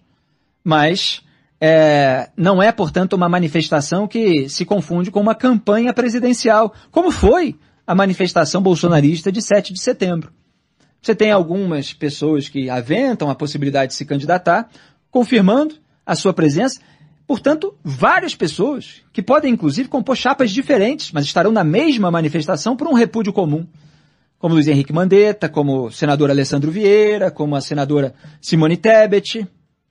É, pessoas que são, aliás, é, muito bem-vindas no sentido de expressar cada vez mais esse repúdio moral que tem faltado ao bolsonarismo, é, que endossa e passa pano para toda a sujeira que existe dentro desse governo. Ou seja, que combateu a sujeira dos governos petistas, e algumas dessas pessoas de fato apontavam, mas quando é a sujeira em relação àqueles mesmos princípios e valores, elas acobertam, se for do político de estimação. Aí não dá, não dá para ser Janaína Pascoal, senhoras e senhores.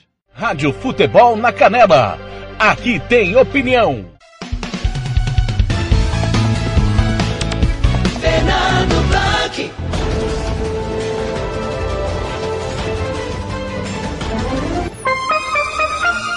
Conferindo comigo em Campo Grande, são 8 horas e 38 minutos.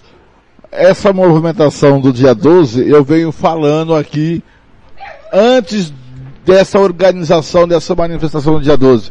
Eu venho falando aqui no De Tudo Um Pouco, aqui na Rádio Futebol na Canela, que as forças democráticas têm que se unir. Nós estamos numa guerra dentro de uma democracia, também há guerra e a guerra ideológica. Qual que é a guerra ideológica? De um, a guerra ideológica, de um lado, o totalitarismo golpista do Bolsonaro, de outro, a guerra ideológica democrática de liberdade, de bem-estar social. Não importa quem vai estar lá. Tem gente que aí o Felipe Moura Brasil falou que eu desconfio. Eu tenho reservas. Mas nesse momento histórico que nós vivemos, temos que se unir. Depois, lá quando derrotar, derrotar o mal, a gente separa cada um para um canto. Volta a terceira via, tem a Simone Tebet, então o Randolfo Rodrigues vai estar tá lá, o Mandetta. Nem que até o próprio Lula poderia estar lá nessa movimentação dia 12, o partido de esquerdas, o Boulos, é, tem as forças democráticas de esquerda, de direita, centro-esquerda, centro-direita, tem que se unir. contra esse instinto golpista. A nossa democracia está ameaçada. Por mais que eu acho que o golpismo não vai dar certo, mas é, nós temos que estar vigilantes o tempo todo. Nós somos frágeis na democracia. Então esse ato de domingo, dia 12, é muito importante para a defesa do Estado Democrático de Direito e seja quem for defender. As forças democráticas, as forças do bem têm que estar lá. E se algumas que, pessoas que não são do bem, mas que também é, defendem a democracia porque acham que ele se dá bem na democracia, a gente vai aceitar. O que não pode é a gente ficar parado, olhando de paisagem, passando no movimento golpista. As pessoas que foram dia 7 do Brasil vestido de verde e amarelo, sabe qual é a proposta do Brasil, qual é a intenção de Bolsonaro. Que depois que ele der o golpe para se manter no poder, a vida vai virar um inferno. As pessoas não têm consciência disso, elas pensam que vai melhorar para elas. E melhorando pro grupinho delas, que acham o resto, mas não é por aí. O Bolsonaro foi eleito por 55 milhões de, de eleitores. Ele tem que, ele tem que, ele tem que, é, governar para 55 milhões e para 47 milhões que não votaram nele. Mas ele só está governando para os 24% do eleitorado que ele recebeu. Né?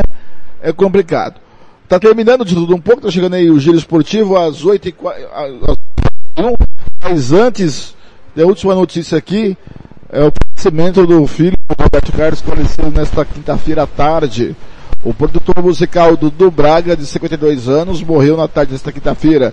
O filho do cantor Roberto Carlos estava internado no hospital israelita Albert Einstein, em São Paulo, em tratamento contra um câncer no peritônio membrana que envolve a parede abdominal. O hospital confirmou a informação. A assessoria de Roberto Carlos informou que o velório será fechado para a família.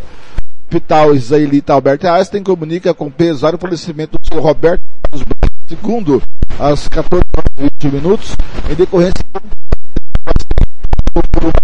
de cirurgia é, tratamento para tratamento quimioterápico e cirurgia diz o boletim do hospital, assinado pelo médico Luffy e Miguel Centorolo Neto. Ele e o Dudu Braga casou 25, 25 dias antes de morrer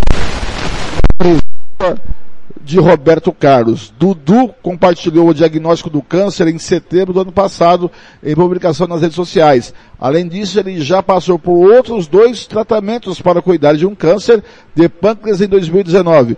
Em julho deste ano, ele explicou que os médicos chegaram a trocar a quimioter, uh, o quimioterápico após constatar que não havia nem regressão nem progressão do tumor filho do primeiro casamento de Roberto Carlos com Nice Rose, Dudu perdeu a visão aos, há 29 anos.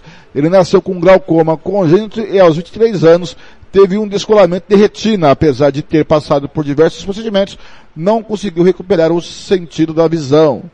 Em sua última publicação no Instagram, ele posou ao lado da mulher Valesca Braga e da filha Laura. A menina chegou a acompanhar o pai no hospital em algumas internações. O nome da garota é homenagem à avó de Dudu, Lady Laura, mãe de Roberto Carlos.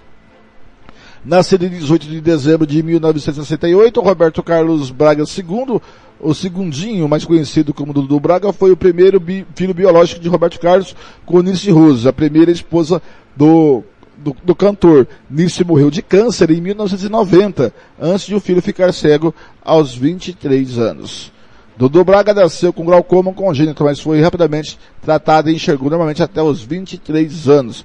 Ele contava sua história em palestras pelo Brasil e também falou sobre sua vida para Adriane Galisteu em uma entrevista ao programa Face é, face a face, face a face, melhor dizendo, em 2016. Nossos sentimentos aí a toda a família do Roberto Carlos, é, realmente perder um filho é antinatural o filho antes do pai é antes natural. E o pai aí está com quase 80 anos. É, 80 anos, né? Já fez o Roberto Carlos e os, infelizmente o Dudu Braga, que era uma figuraça, é, perde a batalha contra o câncer. Agora são 8h45, vem chegando Thiago Lopes de Faria com o Giro Esportivo. Fica a minha última de hoje.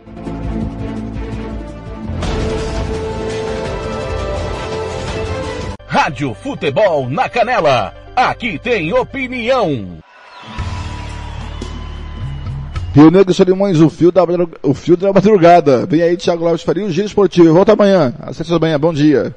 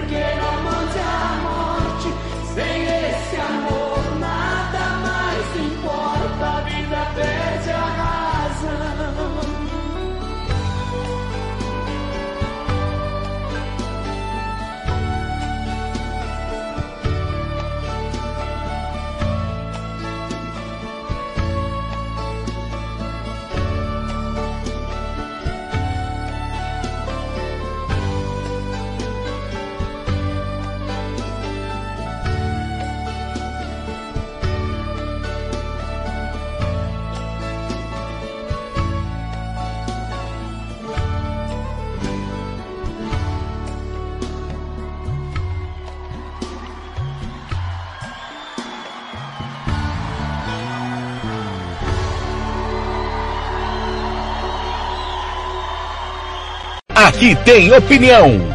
Rádio Futebol na Canela, aqui tem opinião.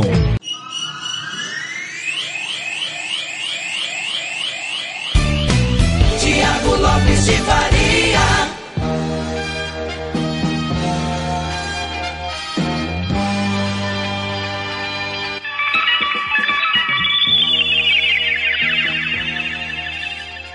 Bom dia, Campo Grande, 8h48, chove na capital morena, chove na capital morena, 17 graus, agora em Campo Grande, tudo bem com você? Você estava aí com o Fernando Blanc, é hora do giro esportivo dentro do De Tudo Um Pouco, pra, pra gente passar a régua aí e finalizar o nosso De Tudo Um Pouco, né? Tudo bem? Olha, 24 bairros, uma informação antes do esporte, tá?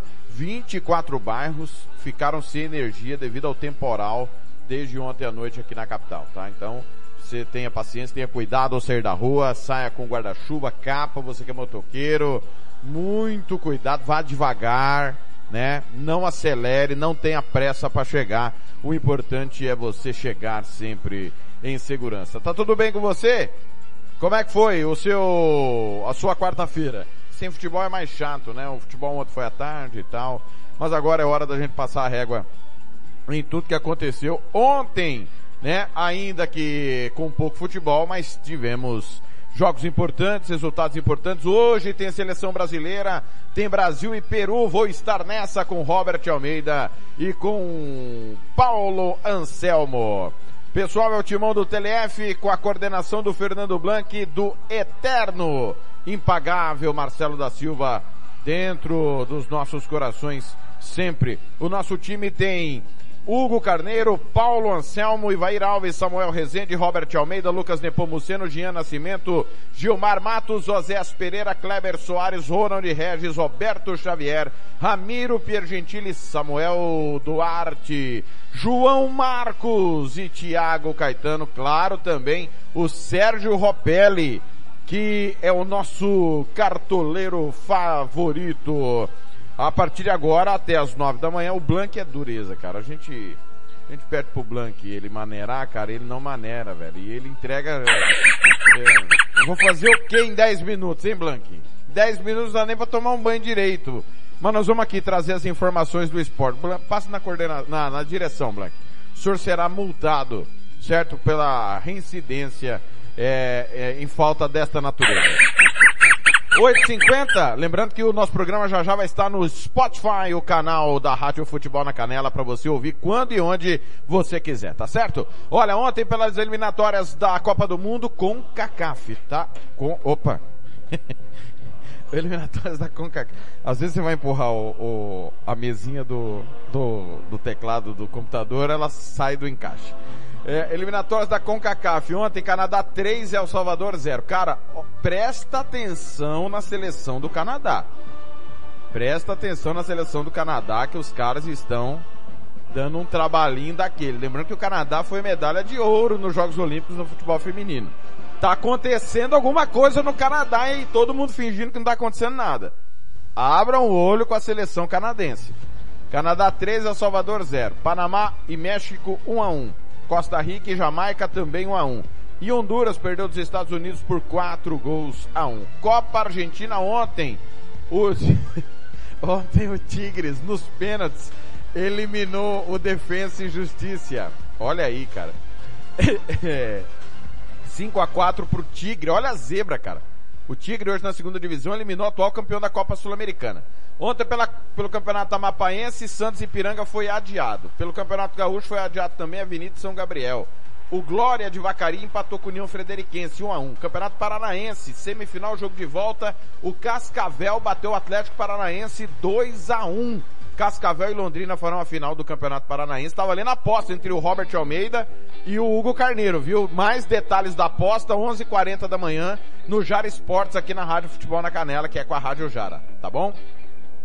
Campeonato chileno ontem, O'Higgins 2, Colo-Colo 3, União La Calera 0, Santiago Enders 1.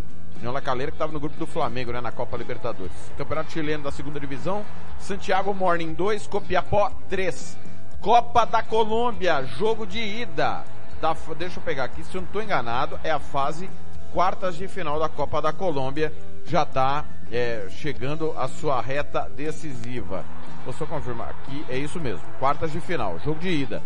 É, o América de Cali empatou com o Deportivo Cali, o grande clássico, né, que divide a cidade, o lado vermelho e o lado verde, 2 a 2 O Santa Fé bateu o Atlético Nacional, dois gols a um, jogos de volta semana que vem. Campeonato Equatoriano da segunda divisão, América de Quito e Santo Domingo 1 a 1 mesmo placar de Chacarita Júnior, Chacaritas, desculpa, e El Salvador. Eliminatórias da Copa, ontem, Armênia e Liechtenstein 1 a 1 Albânia 5, San Marino 0. Bielorrússia 0, Bélgica 1. Grécia 2, Suécia 1. Hungria 2, Andorra 1. Irlanda do Norte e Suíça 0 a 0. Surpresa esse resultado aqui, hein? A Suíça tropeça na, na Irlanda do Norte. Islândia 0, Alemanha 4. Falando em criar monstros, olha a Alemanha, cara. Mudou o técnico e a coisa parece que voltou ao normal, cara. Até coça a cabeça de pensar no potencial dessa seleção alemã na mão do Hans Flick, hein? Um dos melhores técnicos do mundo e um dos poucos que comandam a seleção nacional. Itália 5, Lituânia 0. Kosovo 0, Espanha 2. Kosovo é uma seleção enjoada, mas a Espanha está oscilando muito, viu? Macedônia e Romênia 0 a 0.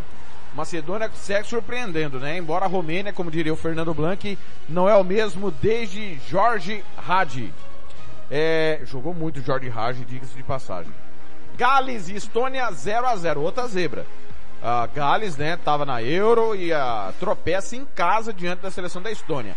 E você acompanhou aqui na Rádio Futebol na Canela, Polônia e Inglaterra, 1 um a 1 um, a Polônia empatou no finalzinho do jogo. Esse jogo você acompanhou aqui ontem à tarde na Rádio Futebol na Canela.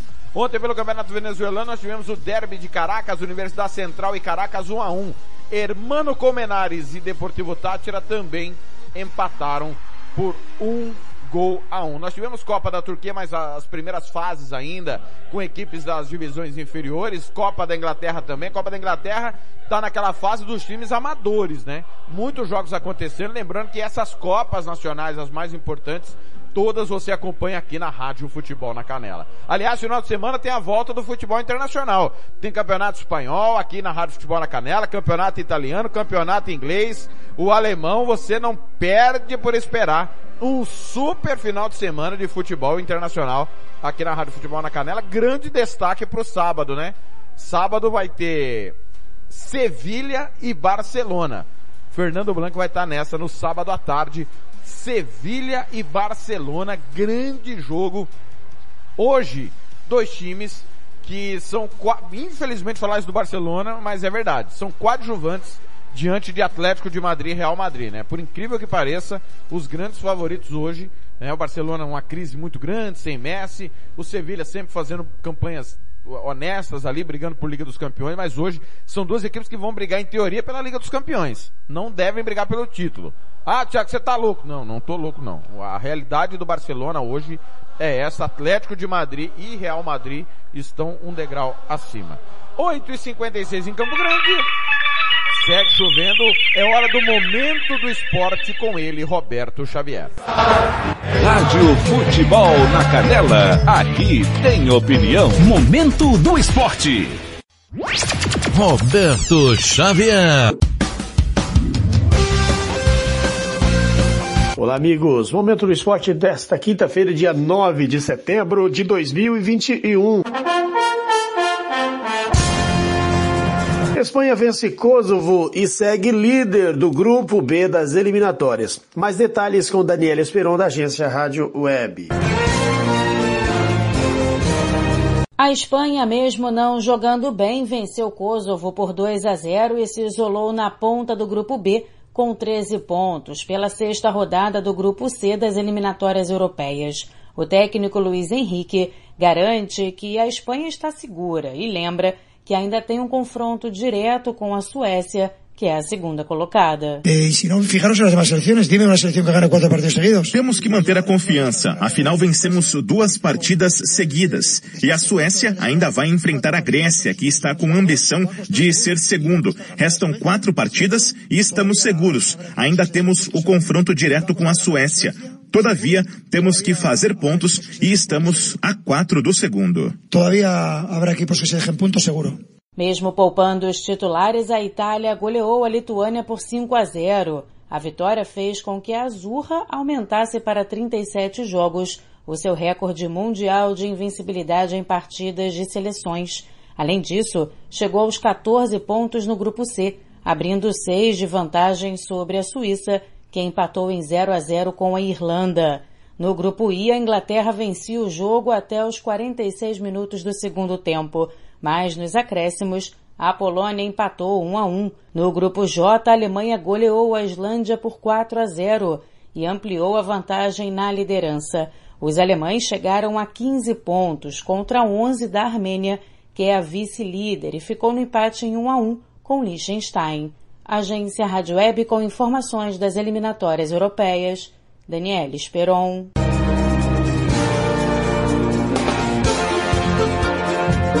Brasil enfrenta o Peru em meio a reverberações de não jogo contra a Argentina. Irritado com os argentinos, Tite repetirá a escalação na partida contra o Peru na Arena Pernambuco. Mais detalhes com Leonardo Dai, da agência CBN. A seleção brasileira joga nesta quinta-feira, nove e meia da noite, contra o Peru, na Arena Pernambuco, em São Lourenço da Mata, região metropolitana do Recife. A partida abre o segundo turno das eliminatórias, mas dois jogos da primeira metade do torneio continuam em aberto. Colômbia e Brasil, que será realizado em outubro, e Brasil e Argentina, de futuro incerto após a interrupção aos quatro minutos do primeiro tempo, domingo na Neoquímica Arena. Um episódio que ainda repercute na seleção. O técnico Tite elogiou a atuação dos órgãos brasileiros. Evitou contestar a ação durante o jogo como havia feito no gramado e mandou um recado direto aos argentinos. Gostaria que o jogo estivesse antes disso. O futebol não está acima disso. Tem que ser respeitado. Ah, ah, nós estamos lidando com vidas. Agora, vir e passar por cima de leis e, e burlar a situação, vem cá, cara, isso daí não existe. Ah, não, gente. Um pouco de respeito. Respeito a uma entidade, a um país, a um povo, a um clube, a uma seleção. Calma.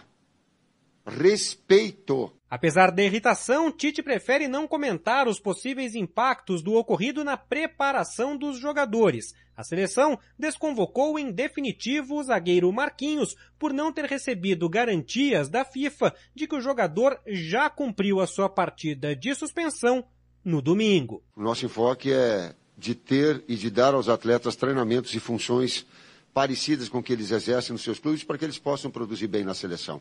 Então, olhar para esses aspectos positivos e não ficar chorando ou se lastimando em função de adversidades. Tite confirmou que o time que inicia o jogo desta quinta-feira às nove e meia é o mesmo que teria jogado contra a Argentina, com Everton, Danilo, Lucas Veríssimo, Éder Militão e Alexandro, Casemiro e Gerson Everton Ribeiro, Lucas Paquetá, Neymar e Gabriel Barbosa. O Brasil lidera as eliminatórias com 21 pontos, enquanto os peruanos estão em sétimo com 8 pontos. Será o oitavo duelo entre Brasil e Peru desde que Tite assumiu a seleção em 2016. Até aqui, foram seis vitórias brasileiras e uma do time treinado pelo argentino Ricardo Gareca. De São Paulo, Leonardo Dai.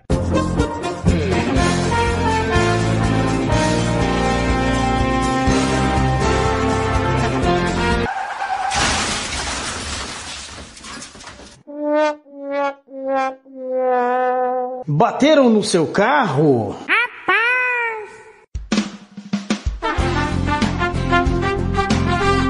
Vai precisar de funilaria? Meu Deus é forte. É minha rocha, meu refúgio. Procure Márcio Reparação Automotiva, o seu carro em boas mãos. Desde 2002, caprichando no seu auto. Funilaria. Pinturas em nacionais e importados. Polimento cristalizado. Micropinturas. 67 996 138818. Ciro Melo 5475, esquina com Dom João VI, Jardim Ouro Verde, em frente à Torre de Celular, em Dourados, Mato Grosso do Sul. Pois meu Deus é forte, é forte, é forte.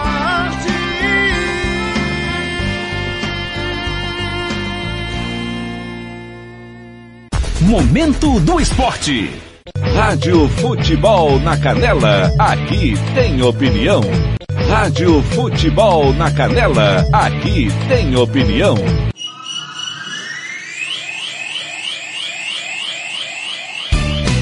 Tiago Lopes de Faria.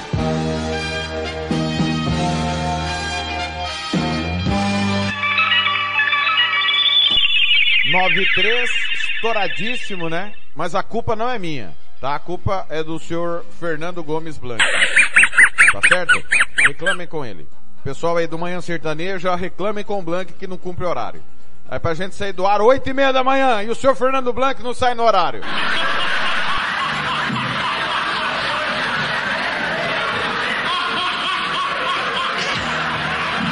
Aí a turma, do serta... a turma do sertanejo universitário fica brava com razão, porque daqui a pouco tem ganhando o jogo com Luiz Magno e todo o timão. Galera, olha, hoje tem eliminatórias sul-americanas, seis e meia da tarde, Paraguai e Venezuela. Uruguai e Equador no mesmo horário. Sete horas, Colômbia e Chile. Sete e meia, Argentina e Bolívia. Oito e meia, Brasil e Peru. Tá certo? Eu vou estar nessa com Robert Almeida e Paulo Anselmo. Pra, é, campeonato tá criando, hoje tem São Francisco e Galvez.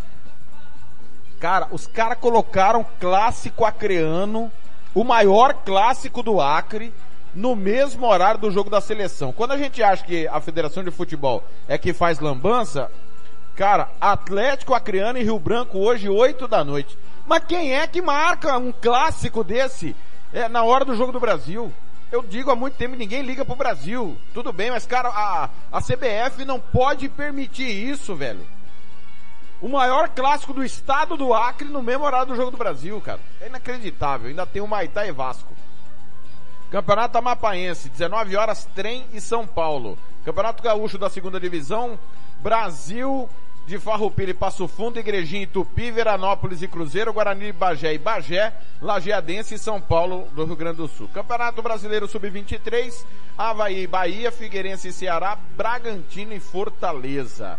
Hoje nós teremos pela Copa da Colômbia os outros dois jogos das quartas de final, lá Equidá e Tolima, Tolima atual campeão colombiano, tá? Deportivo Pasto e Deportivo Pereira, tá certo? É, hoje pela Taça de Portugal tem Limianos e Montalegre, ainda é por é, é, confronto entre times de divisões inferiores. 9 e 6 eu tô indo embora. É, lembrando, repito, hoje só tem uma jornada esportiva, tá pessoal? É Brasil e Peru, ok? Você vai ficar depois do giro esportivo com o terceiro, o terceiro tempo, não, desculpa, com o, os donos da bola, com a rádio Band de Jaú, depois com Esporte em Debate até às 8, né, que vai emendar o Concentração para Brasil e Peru com a rádio Band Jaú, e aí eu vou chegar às 8 da noite com é, Brasil e Peru ao lado de todo o nosso timão, tá certo? Hoje, é, eu tô tentando desde ontem a participação do nosso companheiro Claudio Severo, da Rádio Sport MS, do site Sport MS, nós estamos numa apuração aí, por quê? A Rádio Sport MS e a Rádio Futebol na Canela são as únicas emissoras que transmitem futebol em Campo Grande. Então nós estamos aí é, investigando a versão da Federação de Futebol sobre a justificativa dos jogos sexta, uma hora da tarde.